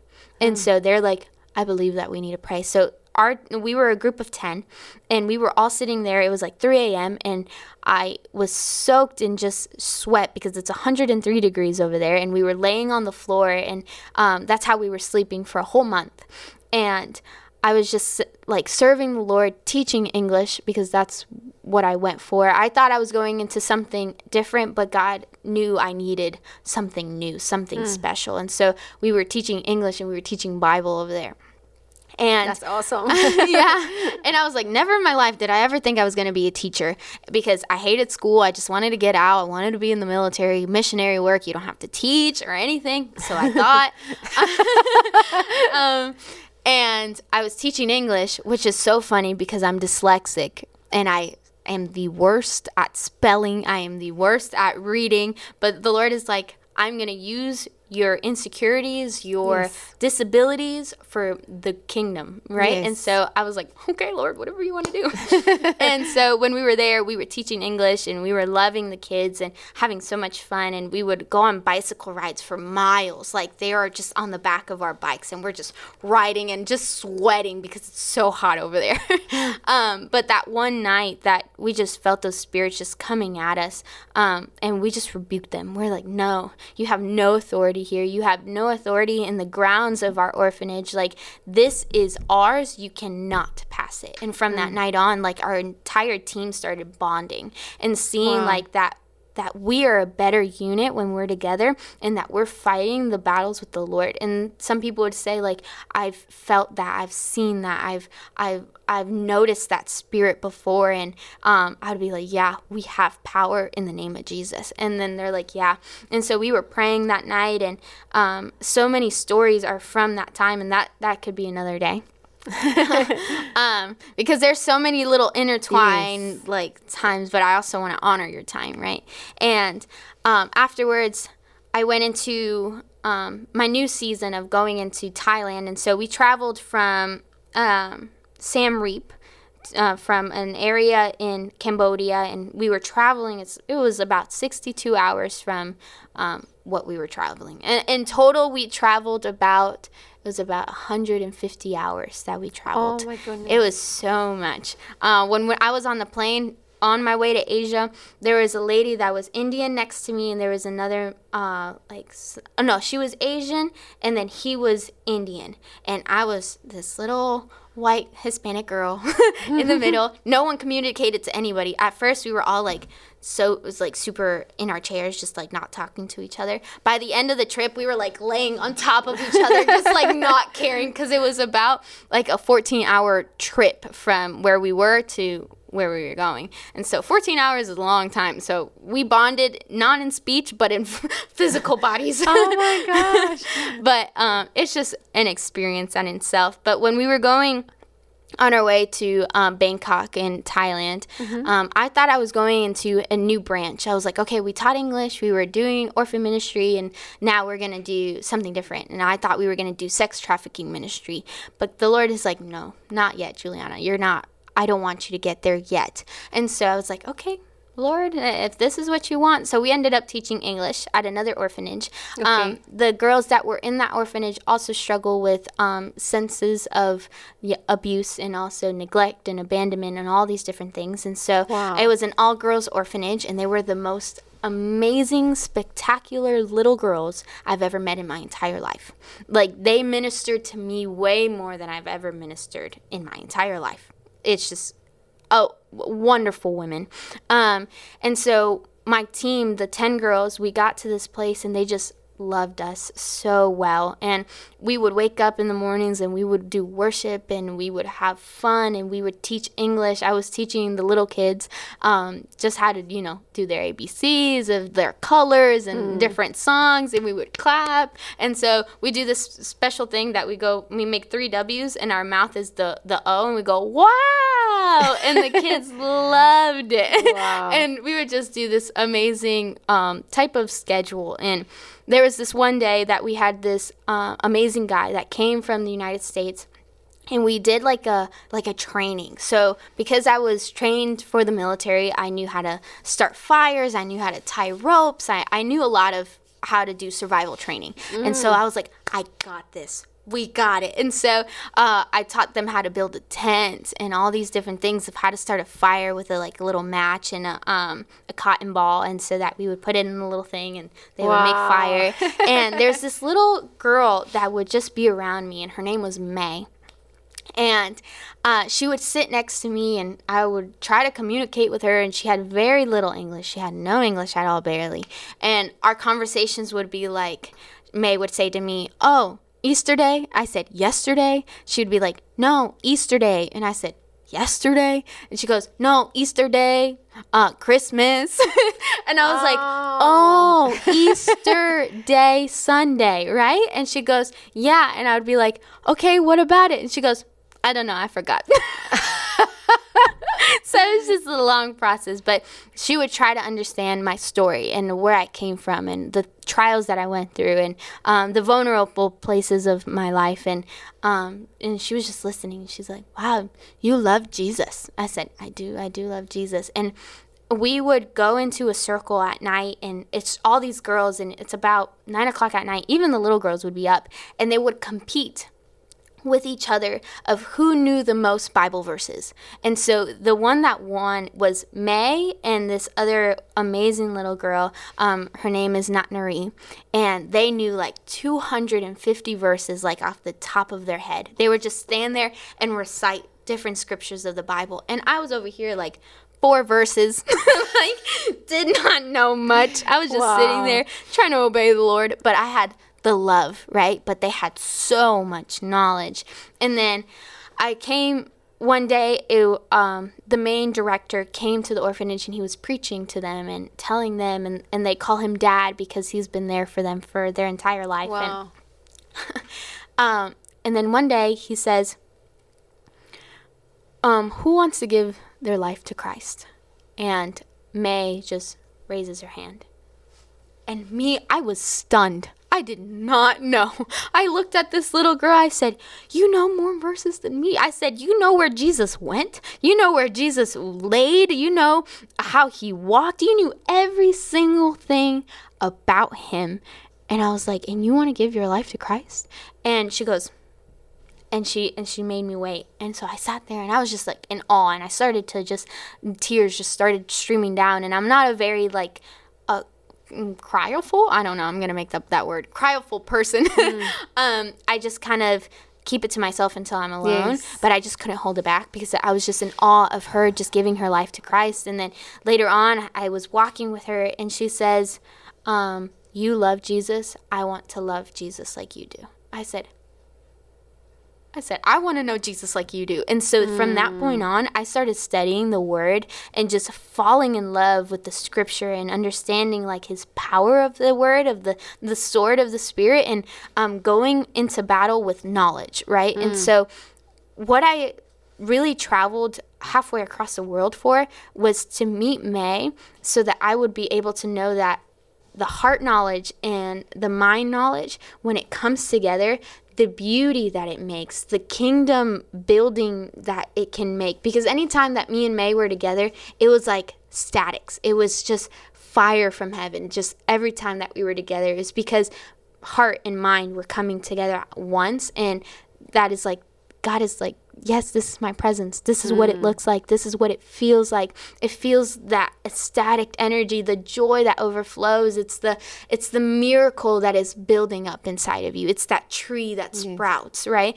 And so when she told me that it completely like changed my mindset and I, I saw God in a whole new way and that's when I learned the word zeal. And Romans 12 11 says, Never be lacking in zeal, always have a spiritual favor, serve in the Lord. And I said, That is gonna be my life motto. I said, I'm gonna serve you the best way I know how for the rest of my life. And hmm. so I said that when I was 12 and I said it again when I was um, 19 years old, and I said, I will do this for the rest of my life. And so, um, going from there, I came back and I did not want to go to school. I said, I don't have to be qualified as a certificate to be a pastor.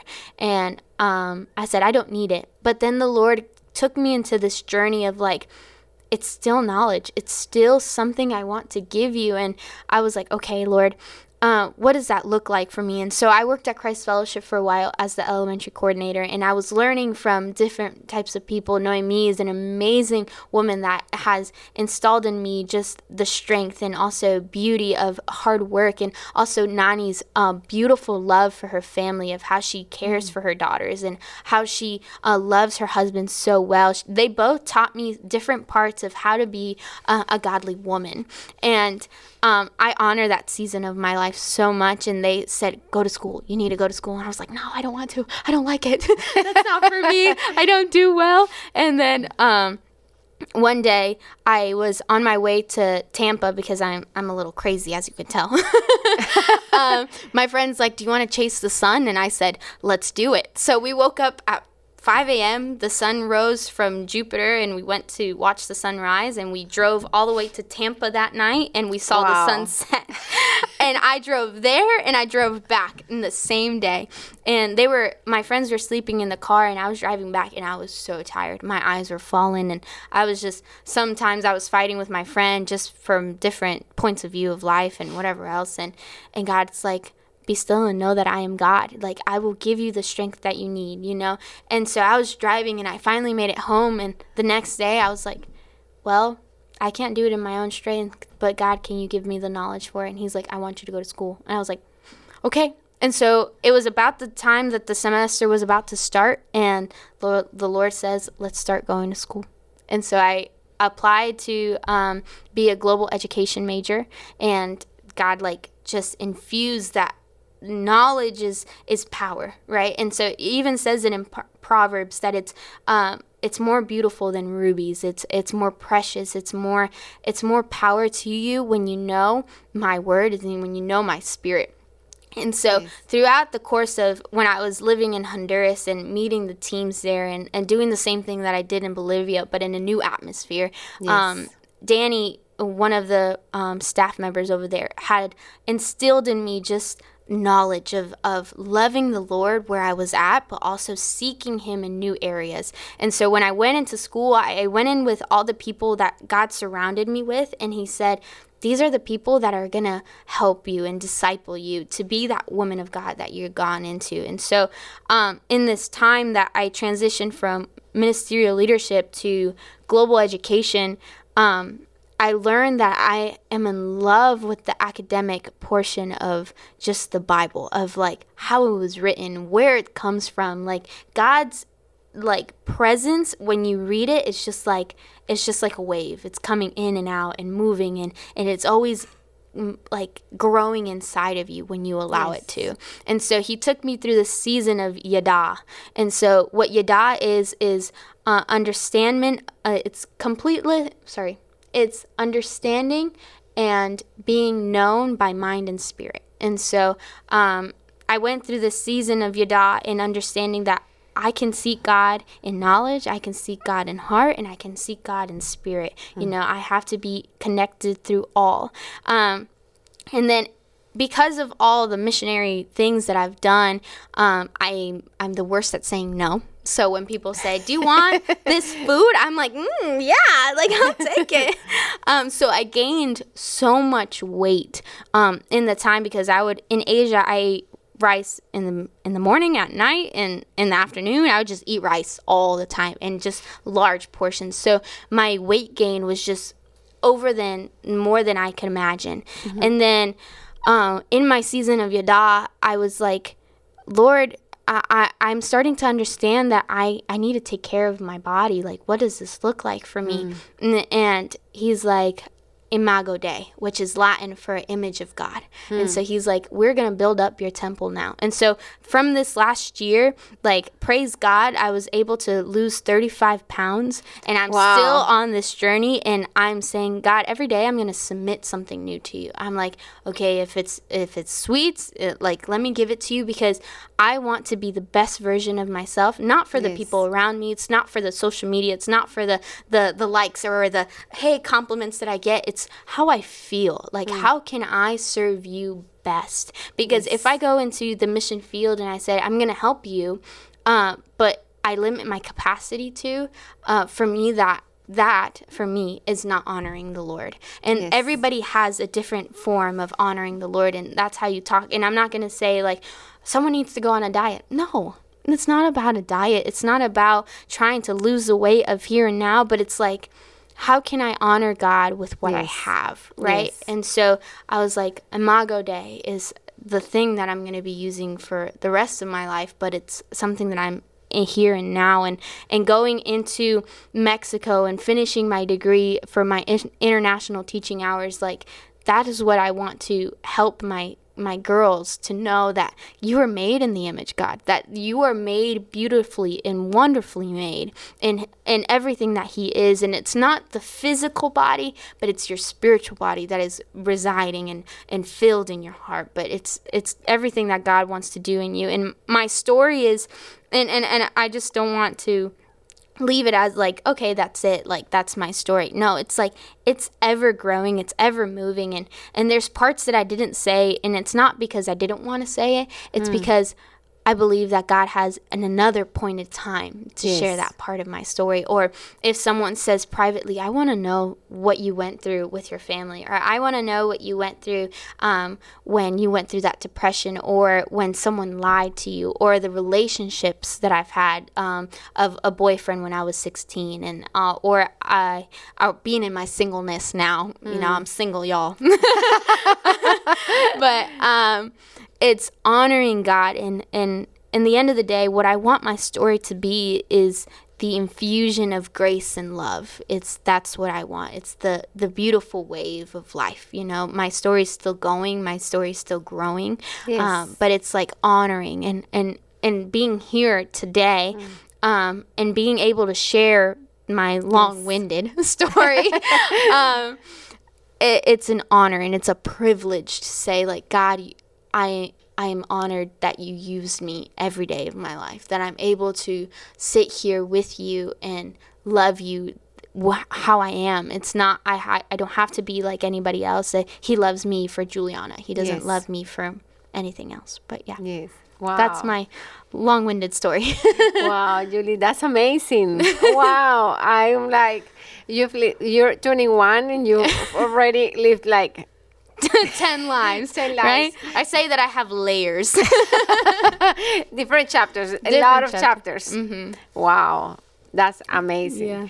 Julie, you um you stayed um you were talking about your connection with the church. yeah Um, and I see how that has impacted Yeah. uh, your life. And I would like you to share with the audience now, Yeah. like if someone is watching now and they're not connected with the church, Right. how can they go back? Like how can because the benefit of being in a community of believers is Mm-hmm. Right. Mm-hmm. uh, uh, transforms your life, your entire life, and in changes your direction Right. actually in your your destination. Right. So how uh, what would you say to someone that is uh, struggling with that? So for the church, uh, the first thing I want to say to whoever is listening, um, that I'm sorry and that the church is not here to hurt you. Um, and whoever has hurt you in that church, um, on behalf of them, I, I apologize. Uh, because what I don't want is the separation of people and, and, and church. And because in the end of the day, what church is is a, is a body of believers that is coming together for a design purpose. Like I sin, you sin. The mm. people in this world are full of sinners, Yes. but we're just coming to a place of gathering. That's all it is. It's not like someone's trying to be superior than someone else. And if someone has put you down because of it, like, I'm sorry, because that's not God's promise for you. It's not the body of uh, of the bride that He has designed for you. And where the church starts, it's the church starts with you. It's like how are you composing yourself when you go into church? Because when you get hurt by someone in the church and you're like, oh, a pastor hurt me, or they did something to me, or they made me feel less than. And in the end of the day, you've dealt with that person, you haven't dealt with God. And so when you say, God, use me the way that you want to use me. My church is how I use my temple. Remember Imago Dei. And I'm mm. like, how can I use my temple to honor you? And and church starts at home. That zealous spirit that you want, it starts reading your Bible at home so that you can go into church and know what they're talking about when the pastor says a scripture or when they say that Jesus went to Capernaum. Like you have no idea what Capernaum is. Well, it's okay to research it because that is knowledge that God is giving you. Like use the church body, use the the building, and it's not to say like Christ Fellowship or any other named church or um, the regions around the world that are churches as well. Um, Yes. It's not about the organization, but it's the part of what God wants to do. It's the bride. It's what he wants to instill in you and give you community. Because you are not going to find community in a club. You're not going to find community um, going from class to class to class to class or in your workspace. And yes you might have a body of believers but someone it's something so special when you go into a room and everybody in that room is worshiping the lord.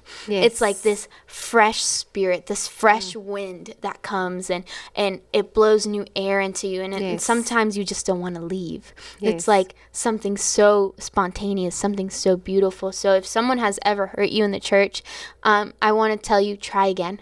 Because once you start a sport, if you fail and you did not make that basket or you did not make that goal, it doesn't mean that you quit. You just means that you you're gonna try again and that you're gonna keep going. It's it, when you start a sport, you might not be good at it at first, um, but you like it and you're interested in it.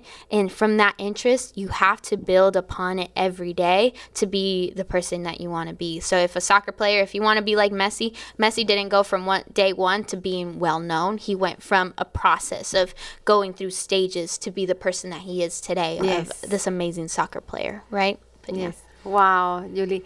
Julie, um, I've seen uh, throughout the story, throughout the years, how God has has built your faith. Yeah. Like um that um faith that is like you're not you, you're stepping you're taking a steps of, steps of, faith and then without knowing okay what's next Yeah. what's next just just believing the the i love the the story of the the donuts i'll always remember that yes. and i i love how um god uses like the unknown for us Yeah. our humanity and our Right. just um we're limited Yeah. so and then and then he shows up in an amazing way. Mm-hmm. So what um what has been I I seen that all throughout the years as I mentioned before is steps of faith. Yeah. And then uh, now you're like learning the word more, Yeah. and then teaching the word. You're gonna Yeah. keep teaching the word. Yeah. Um, you're a, you're right now like a teacher. Yes. So um, that's your job right now, right? Yes, it's a substitute teacher. So, So you're teaching the kids, um, and that's that's amazing. so how God has taught you, like, have um, prepared you throughout Yeah. the years yeah. for a moment like this, and then now that you're going to Mexico, Yes. and Mexico, and then you're Yeah. just. Um, is there any time during tho- those those moments like that you've Right. been afraid Oof. of? So how like Yeah. Tell me about it. Tell me about it because Oh, I know man. that okay, I've to, I've taken this step of faith, Yeah. but in your emotions, in your what are you feeling? I mean, how do you do you conquer that? Right. Um, I think I'm still con- trying to conquer it today. Um, it is very, very, very difficult. Like what you see on Instagram and what you see online and what you see when I walk into church and I'm like, yeah, I'm going to Mexico. But you don't see the parts that I am in my room looking at my clothes, looking at the house that I've built, that I own 75% of that house, that throughout the years that I've accumulated so much stuff and things that I appreciate and I have to sell them. There was one day that I was looking at all my clothes and I was distributing them out of what I wanted and what I did not want and and there's items that I was holding on to from high school like my ROTC pants that I I fit in now and that I was so proud of when I put them on. I was like, "Yes, Jesus, we made it." um, and uh, I was putting them all to the side and I was like following the Lord means surrendering it all. And I was sitting in my room and emotionally just distraught. I, I had, like, I wasn't crying. I wasn't mad. I wasn't sad. I was just looking at everything. And the only thing that I, I could do is said, I couldn't, I can't, I can't do this. I can't give up everything that I have. And there's days that I'm like, yes, I got this. Like, this is the best day ever. Like, I'm going to be serving the Lord and I can't wait to meet all my kids. But then, like, two hours later, or even like 30 minutes later, I'm like, I can't do this. I'm like, how can I teach kids with disabilities? Or how can a disabled person that has dyslexia teach someone to read? How can mm-hmm. I do that? And God is like, I will be your strength. I will Yes. show you and I will guide you and I will and he's like it's not going to be easy. Every day you're going to have a new challenge and it's like the life of of Job and, and I'm not going to say that my life is just like Job in the Bible.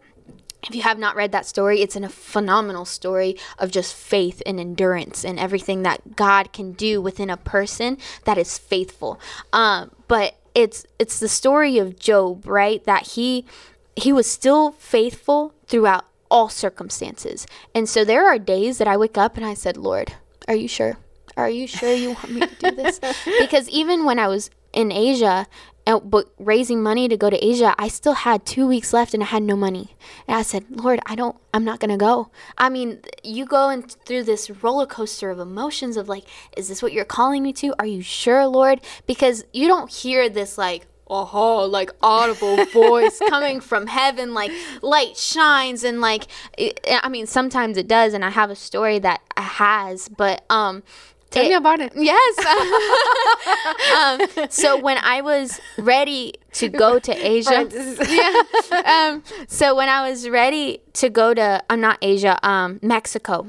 Um, I was going through this season, and this is the part that. If I cry, y'all, please forgive me. uh, it's a very It's okay, it's okay. subject um, right now, especially. Um, but because I'm actually walking through it, it's like present day right now in my life. Um, and I was, and I'm gonna get very vulnerable as you can tell. I'm trying to prolong it, but um, I battle with feeling lonely, and it's not the physical loneliness that because I'm physically pure or anything like that. Is not like a sexual loneliness. It's not that I need a man holding my hand. No, it was it was some type of spiritual loneliness that I've always had that has been the thorn in my side that keeps me coming close to God and um and in some seasons like it's much higher than others and going into this season of my life and when I say season, I don't mean like spring, summer, fall. I mean times that I've been learning. So I learn through a period of a season. So it could be like the season of high school that I was learning to grow up. I was learning to be dedicated to something. Or I could say a smaller season when I was that season that I was in Bolivia and learning um, how is is to serve people when they're not from your country or they're not from where you live or they look different than you or they act different than you or they were raised differently. That is a season. It's a point of learning. It's the point of understanding. Um, and in the season that i'm i was entering into um, this spiritual loneliness like it started in june of this year and it just hit like a wall. Like I just hit this brick wall. And I looked at my mom one day and I said, Mom, I can't do it anymore. I said, I need to go to a therapist and I need her right away. And it's not that I was feeling like I wanted to kill myself or if I wanted to uh, like end what I was doing. No, it was like I was just desperate of knowledge, but of like guidance. Because beforehand when i was in ministerial leadership i was also studying psychology. And going into my first semester of global education i was still in psychology classes. So going into my therapy session i already knew the bullet points of what therapy is of like the techniques you need to do. Of course she gave me new techniques because she's a wonderful woman of god that has um, put so much faith into me and uh, has uh, allowed me to have someone that understands the mind of this person right here. mm. um, but uh, yeah, I just looked at my mom and I said, I just need to talk to someone. I am, I'm just tired. That's I am. I'm tired.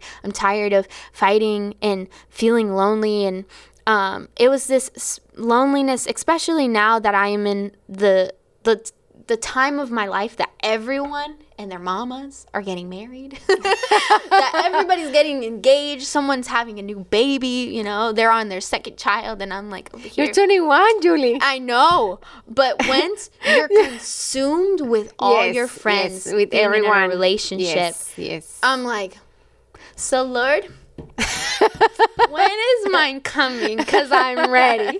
Um, so I think.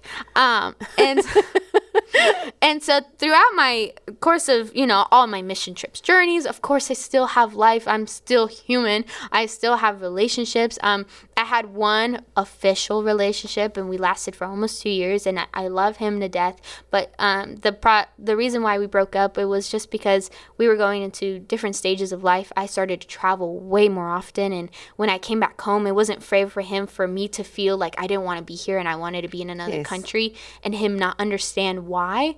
Um, I wanted to also honor him because he's an amazing man that God has um, placed an anointment upon him. But I just saw us going into different directions, and, and he saw the same, and so we we ended on great terms, and we're still friends today. So be friends with your exes if you can. Um, if it's not, then don't do it. Um, I'm trying to give you advice when I don't know myself. Anyways, um, yeah. So after that, of course, like Mm, guys would pursue me and um and there was moments that God is like no that's not it and I would be like oh, okay you're right like red flag that's what it is red flags like my my students tell me uh, Miss Gomez, what is your red flag? I said, My red flag. And I said, If he doesn't know Jesus. And he says, She got the assignment. I said, Okay, I got what assignment? he's like, No, Miss Gomez, it's a TikTok trend. I said, Okay, cool. Oh, wow. um, but yeah, it's uh, I just want someone that is fully consumed with the Lord and and okay with the process that I'm in, right? Of like following the Lord from one day to the next. And so in the season of loneliness, I was looking for someone and then the the weight got less, but it was still there. It was, it was getting to a point that I was like, okay, I feel it, but it's not there as much. And then from one day to the next, it like sprung up. Like, I don't know what, just something that boomed. And I was just like, Lord, I feel like I can be in a crowded room and scream and no one listen to me. Mm. And I I am known at the church. I know that. And someone says that, "Oh, Juliana, you're the golden child." I said, "Golden child?" I said, "Who?" Because it ain't me. and he's like, "No, you're the golden child." And I'm like, yeah, how am I the golden child but still feel alone? I said, I don't get it. And there was one day that in the church we were talking about um, the Holy Spirit. And I normally sit by myself because I like to process things with the Lord. And if the Lord tells me to go pray for someone, I'll go pray for them. And um, I'm just very sporadic, let's say. And so if I take someone with me, they need to keep up. um, and so I was sitting by myself and and we were talking about the Holy Spirit, and I normally go to the American service in the morning and then Pastor Daniel's service, the CFE service at night. And they had similar messages because they were both based on the Holy Spirit. And then um, from one point to another, Pastor Daniel starts to pray, and he says, uh, We're going to pray about loneliness and I just couldn't contain my tears and I just started crying. I said, Lord, like, what is this that I'm feeling? Why am I feeling the way that I'm feeling? Like, every morning I surrender every part of my life to you. I, I tell you, God, take this away from me, but yet you won't. And, and I want to know why. Why are you letting me cons- be consumed by this? And um, I hear the Lord say to me, Get up and go to the altar. And I said, no, I am not going to the altar. That is a show, and I do not like a show. And I was like, I don't want to be that person that comes to the altar and cries, and so that people can see them. And I'm like, I've been to the altar when I surrendered my life. I I've done it. I've checked it. I got this. And so um, there's a word for me that is like immediate, and it's the word now. Because when I, my, the love of my life, that is my dog, Coda, uh, when I tell him now, is he does it immediately. And when I tell him, go to bed, and he doesn't go to bed, and I say, go to bed now, he always goes. And so um, the Lord says, get up and go to the altar now. Oh, wow. And I, so I heard now, and I said, okay, I'm gonna go. And so I started walking to um, the like the altar, and I got on my knees, and I was just crying. And I was just like, Lord, just take it away. That's the only thing I could say was, Lord, just take it away, take it away. I don't want it anymore. Like I surrender it to you. I don't want to hold anything back. Like please, Lord, get, I give it to you. And um, then I look up and I see Paola and I see uh, Pastor Arturo like worshiping, and they sing this beautiful melody that I still don't even remember, but I heard it. And they went into their knees, and it felt like they were joining me in in the state that I was in and I was just looking at them in just awe of like how God aligns like our stories together. And then after the service I got up and I I was praying from a distance for other people because I was like, Lord, you know my heart and I don't want to be like clashing cymbals of just saying the same thing again when you already know. Um and so I started praying for other people from a distance. So I would look at someone and pray for them. And then after service, we were dismissed. And I was walking out and I said, I just, I just want to be alone. That's all I want to be. And then the Lord's like, go talk to Pastor Daniel. And I couldn't keep that like mind from doing it. And so I was like, okay, let's go. So I walked to Pastor Daniel and I asked him, I said, how do you deal with loneliness? How do you walk through that? And, um, he, he did the best that he could because in the end of the day, I can't feel what you're feeling mm. and you can't feel what I'm feeling. And so he would give he gave me what he knew. And it's the best recipe that anybody could ever ask for, but it's the same recipe that everybody in my entire life has given me. You're 21 years old. You are beautiful. The guy that um that is being made for you, God is preparing him for you. He has to be anointed for you. Like this is the list that I have written down that I've memorized every night. That it's the thing that when I go to bed and I and I cry to the Lord and I ask him, Lord, I know that he's being prepared for me, but why do I feel like this? Why am I in the state that I'm in right now? And um and he did the best that he could and and we talked about psychology you know it could be um, the distance of a father a figure or anything like that and um, i was like yeah yes thank you pastor like that was really good and and it was good it was fruitful and it was it was uh, beautiful, but it was not what I needed at that time. Mm. And so when I walked out, I was like, oh, okay, cool. And um, I saw Julian and Samira. And normally uh, I see them at church and we're always busy. And so we always say hi. And then throughout the week, we would call each other or we would talk or wow. we would get dinner one day or whatever it is. And so that day, they looked at me and they said, The Lord told us to wait for you. I said, "Wait for me," and I was like, "Okay, sure. Like, what, what, you, what's going on?" She's like, "Well, no, we want to know what's up with you." And I said, "Oh, um." So I told them, I said, "I'm, I'm dealing with loneliness. That is just, it's all consuming me." And they're like, "Well, we just want to listen." And I was like, you want to listen to me? Are you sure? Mm. As you can tell, I can talk forever. Uh, oh my god! and so uh, Samira, say, yes, wow, just looks at me and she's like, "Yeah, I just want to listen to you." And she gives me a hug, the hug that I needed at that moment. She just embraces me and she gives me this like motherly hug that I just at that time I was like I like fell into her arms. Like it was just something so peaceful and we kept talking and then the conversation dies but we keep going and I was telling her of just like the past things that we used to do you know we used to evangelize across the street and all these different stuff around our community of West Palm and um and then we started talking about the orphanage. And she says uh, yeah, we try to teach the kids different things. And then Julian's like, yeah, I get frustrated with some of them. And, you know, he always makes me laugh. And um, I was like, oh, you should do this with them or give them these tips because it's what I learned. And then I was like, that would be so cool if we can go. And then he's like, just bring Coda. I said, bring Coda. So I have like this checklist of if I can leave the States, is if I can take my dog and if I can finish my school. And then he's like, check, check, let's do it. And I was like, Lord, are you sure? So and that so, was the same day that we're mm-hmm. same day, same, conversa- same, same, same conversation. conversation. And oh he's like, gosh. and I want to tell you, uh, Julian says to me, um, so we saw you at the altar and we knew we needed to wait for you. It was because we were waiting for school supplies at the altar from someone.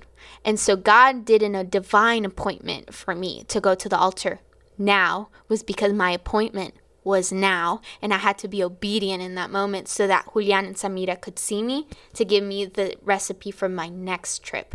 And so when I was talking to them and they were saying to me, like, this is what we needed to do, and I was like, well, let's pray about it. You know, we can't go from one day to the next. I still have school. I work full time. I, you know, I have so much things piling on. I have a house, you know, and I own part of the house. It's not, while I'm renting it with my roommates. And I don't want to leave them hanging. I still have a couple months left. So I had so many things going on and I'm like juggling it all.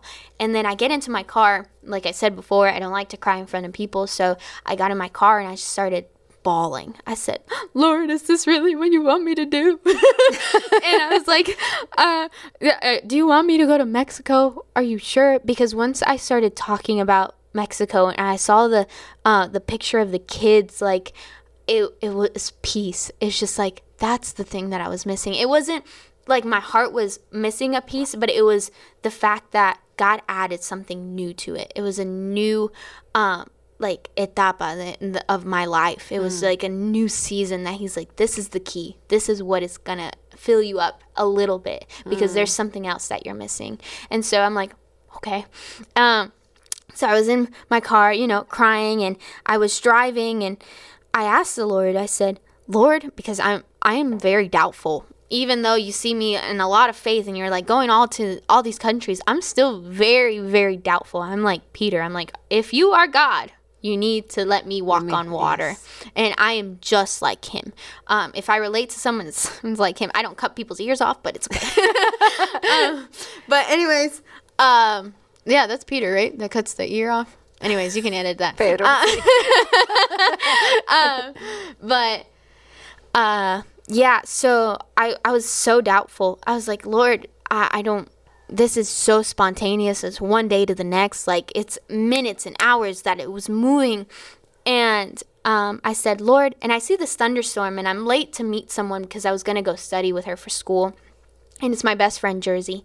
And um, there was a thunderstorm in near the City Place area, and I was on 95 on Southern going towards City Place, and I was just driving, and um, I was like, oh, it's a small thunderstorm, and I see some lightning, and I said, Lord, if you really want me to go to to Mexico and move there and take Coda and take everything and just go in faith, and I need you to light up the entire sky. I said not one corner of the sky ha- it has to be completely lit. Like if someone put like just like a flashlight, there's just like this boom of light.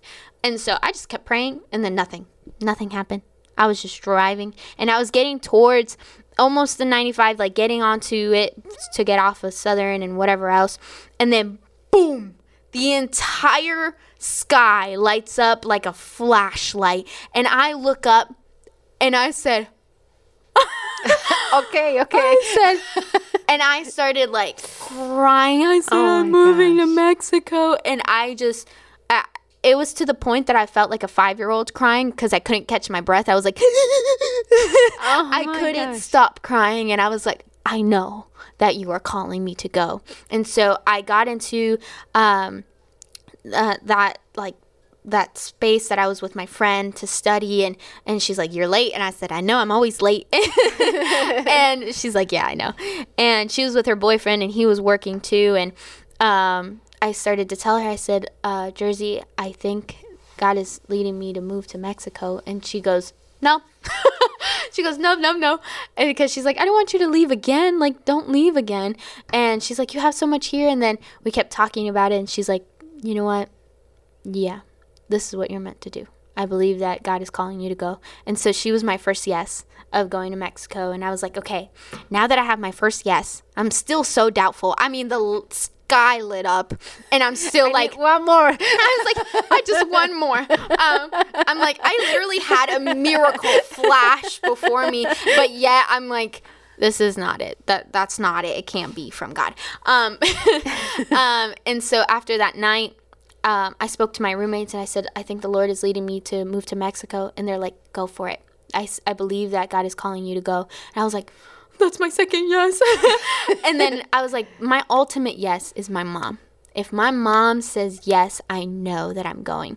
And normally my mom is like, let's think about it, let's process it. When it's much more of a longer trip, when it's a one week trip, she's like, go, I want you to go. You're going to have so much fun. God is going to lead you.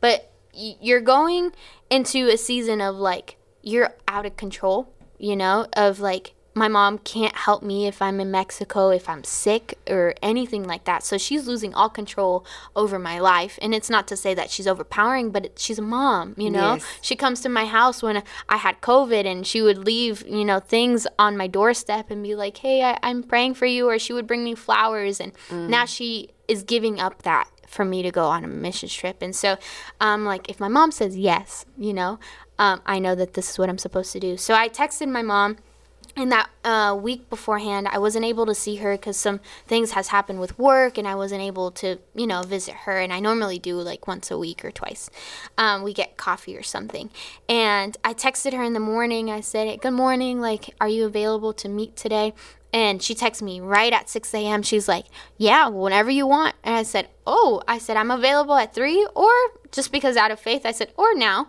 And she's like, Now's good. I said, okay. And I literally put on my dress and I left. And I drove to my mom's house and I sat there. And my mom comes in like in her pajamas. Her hair's a mess. She just rolled out of bed. Sorry, mom, I'm spoiling it. Um, and she sits in my car and I said, okay, mom, uh, before I talk to you, let's pray. Because right, we I prayed before Asia and I prayed before all my mission trips and I prayed before this one. I said, okay, Heavenly Father, I pray that you speak through me and that um, my mom would have the wisdom to lead me because I'm still filled with doubt. I'm still filled with anxiousness, or if this is what I'm supposed to do, because it's a giant step that I don't know of. Um, but Father, I pray that you give her wisdom, that whatever she needs to say, let her say it. And so after we closed in prayer, I started telling her, you know that I deal with loneliness. And I started telling her about the kids in Mexico. And then I said, Mom, I believe God is leading me to move to Mexico. I didn't say that I was moving to Mexico. I didn't say, I said, God is leading me because it could change any direction, right? I don't want to make a course of my life move towards the direction that I want to go in, but what the Lord wants me to go in. So when I said, um, the Lord is leading me to move to Mexico, the first thing she says to me is, Okay, how can I get you there? How can I help you to get you there? I was like, Are you saying yes? Like, I still needed clarity after that. And she goes, yes, I'm saying yes. And we both start bawling. And and she was my ultimate yes. And then from there I said, God, I need you to everything that I do today, I need it to all be yeses. And so um, I was late to work because I was talking to my mom and I'm always late and um, it's not a quality that I appreciate, but sometimes um, I was even late today for like nine minutes. um, but uh, yeah, and I think even in those times that God moves, but I went into this um, like uh, what's it called, gas station because I need to get gas, and I get out of my car and before prior I was getting my hair dyed on Wednesday, and I turned orange. Like it was just the worst hairstyle that I've ever had. so we had to fix it. Um, and so we fixed it on Saturday, and I got to meet this wonderful woman that she is battling breast cancer, and I was able to talk to her about Jesus and how he loves her so much. And then the following week is when, I mean, yeah, the following week is when I got the divine appointment of going to Mexico, and and then. when I was leaving and going to the gas station, the card wasn't working, and I was trying to get everything done. And I would go to the store and ask the manager, but the manager wasn't there, so nothing happened. And so I had to move my car. But when I was coming back, I look and I was like, "Is that you?" And I said her name, and and she's like, "Hi," and I said, "Hi, are you the lady from the hair salon?" And she goes. Yeah. And she's like, I'm actually going to one of my appointments right now. And I was like, Oh, I just wanted to let you know that I've actually been praying for you. And she's like, You've been praying for me? I said, Yeah. And I'm still praying for you. And so if she ever hears this, I'm still praying for you more than anything in the world. Um, and and she just gave me that second yes you know the the yes that i would never expect because i met this woman in jupiter and i live in in palm beach gardens and it was at 7 a.m at the same um, gas station at that same moment that i my card wasn't working because sometimes if it doesn't work there's something that god is trying to do. And so he did it all so that i would meet that woman so that he would give me my fourth yes. And so after that every person that I told, it was like, yes, yes, this is what you're meant to do. This is what you're meant to do.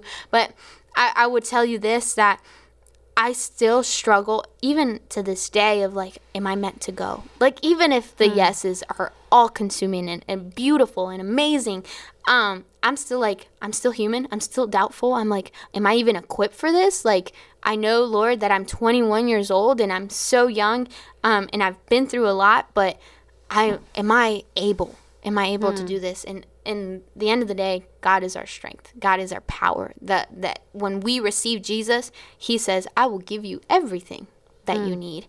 And so, um, it, and through this week, and like that loneliness hasn't left. I'm still battling it to this day, and um, I know it's from past hurts of falling in love with the man that I shouldn't have fallen in love with because there were so many red flags. But um, I never meant to fall in love with him, but I ended up falling in love with him, and um, he broke my heart in different ways. And I, I see myself like trying to pick up the pieces and giving it to God and saying, God, I don't, I don't need it. Um, but the reason why I'm I'm single and and you know I make jokes and that I I want to be single and this and that and whatever and it's because I'm so afraid to love again.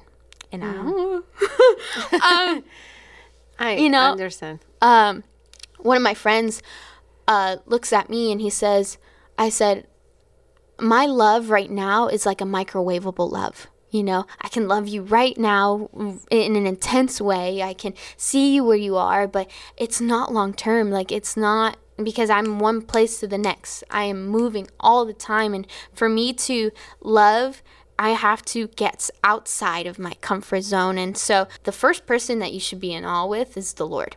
That's out of anything. Yes. And then I'm like, okay, Lord, my assignment is to go to Mexico. And if I'm willing to change my assignment for someone, then then that's not good. You know, I'm putting my needs before the the needs that you wanted me to assign and accomplish and um and so yeah, I mean, I can't tell you that I have the perfect recipe for you to um, pass this or uh, for me to say that oh yeah, been there, done that. No, I, I'm walking through it every day of my life, and and I know that I will be walking through it every day of my life. And and when I meet the man of my dreams, the one that I've been praying for, the one that I've been longing for, um, every day is it's a new challenge. It's a a new battle that you face, but it's saying, are you gonna put your thoughts and your opinions aside and give it all to God in the end of the day? You know, Yes. but yeah.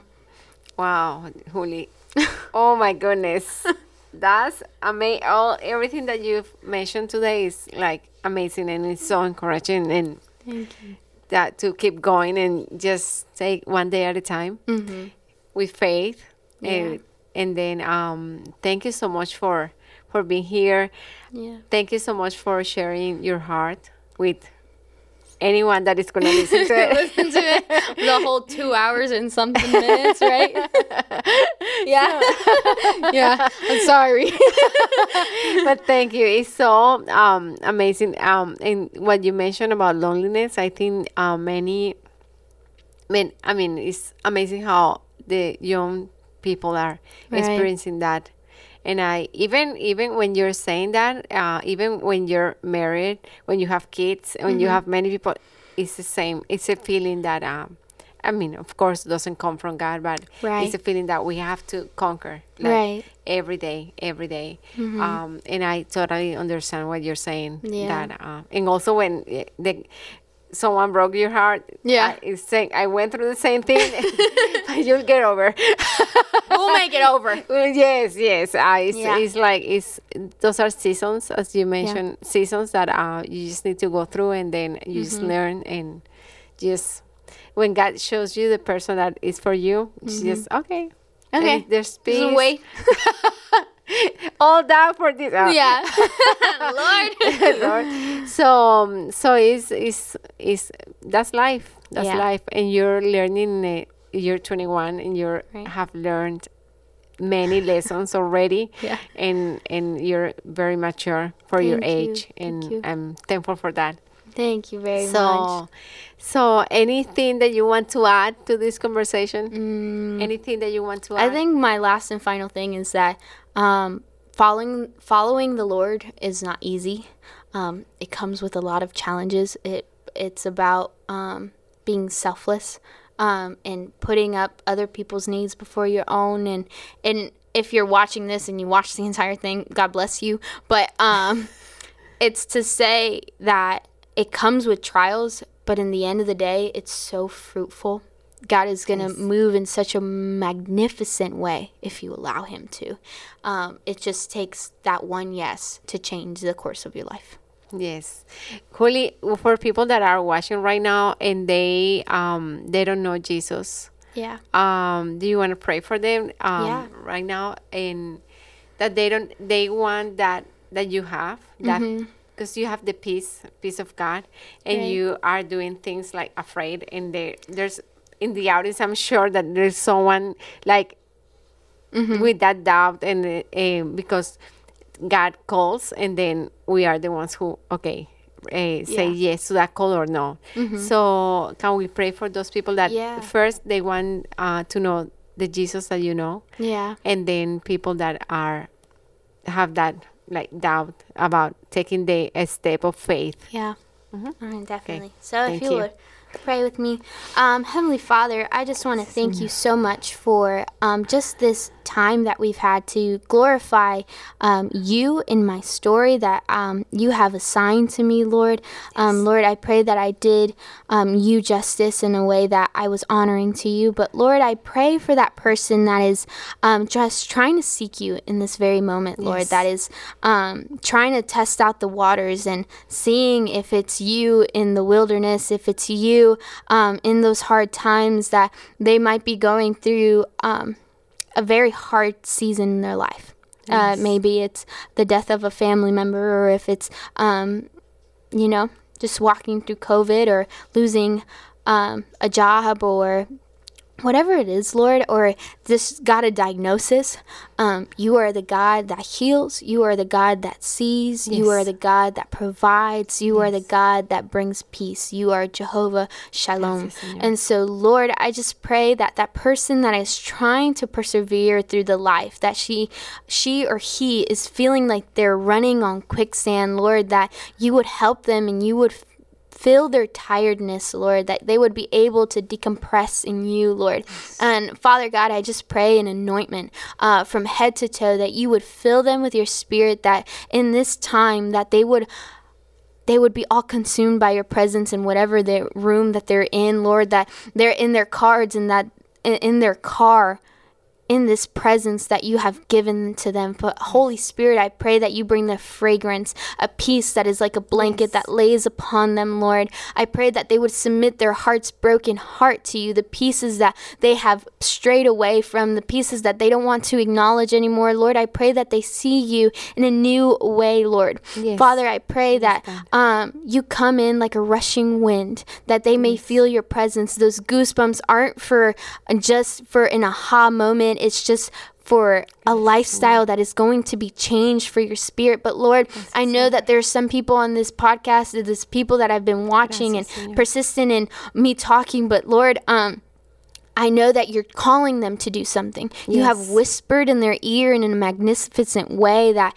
only you can. And Father, I pray that they take that step. It doesn't have to look like mine, it doesn't have to look like Veronica's. It can look like theirs. Gracias, and you have um, made them fearfully and wonderfully made in your image. And they are a part of the body that it doesn't matter if you're the ear or the mouthpiece, Lord. We are all connected into one body. And I pray that they take it full force. If they are the feet, that they would walk in the steps of your kingdom, Lord, and that they would build um, new lives, that vision that they've seen and that they've written down in their notebooks, Lord. Let it come to pass in the footsteps that you've had planted for them, Thank Lord. Jesus. Father, I pray that you give them the knowledge that um, they would understand that mind and spirit come together um, to make them whole again, Lord. We Yes. can't have one, we can't have the other. We have a perfect balance of who you are, Lord. And so, you, Lord, I pray for our broken hearts, our minds that are overwhelmed, our spirits that are dry.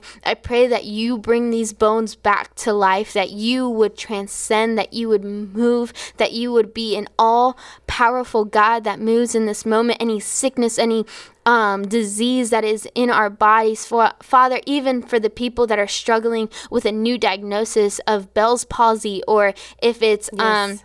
Any type of skin cancer, anything that is moving in their body right now, Lord, I pray that it leaves in the name of Jesus.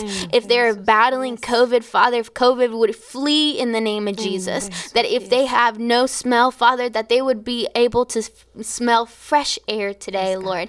Lord, that your fragrance would fall upon this moment right now, Lord, that your presence is ever growing, it's ever seeing, Lord, that we would be a flower that blooms so beautifully for your kingdom, Lord, that we would be able to make disciples of all nations, that our hearts, men, would be out of rock and into flesh, Lord, and not the flesh of our bodies, but the flesh of you, Lord, the one that you have done to die on the cross, that gave everything up for love, for us, for that moment. Um, so, Lord, I pray a unity and love. Um, that we can feel. It's not about the knowledge that we can have, but it's what we can feel, Father. I pray for that person that is doubtful that they would surrender their life to you because you, it, Jesus. it goes farther. We want to fear you not in a scared way, but in a full way, in an honoring way, in a way that we love you so dearly. So, Father, thank you for tonight. Thank you for moving in our hearts. Um, and thank you for just opening up new doors uh, for the next season, the next chapter ahead. So, we love you too, Jesus, and we pray this all in your precious name. Amen. Amen. Thank you. Thank you, Julie. Thank you. Thank you again. And Julie, if someone wants to donate towards your Yes. trip, how how do they do that? Um, this is the part that I don't like. um, because for me, it's definitely more of I want to partner with you in prayer. Um, but definitely, if you do want someone to, if to- you want to reach out and help in donations because what I'm really fundraising for is for the kids in their schooling or um, materials for me to learn to teach them properly or the new tools that I'm going to give them.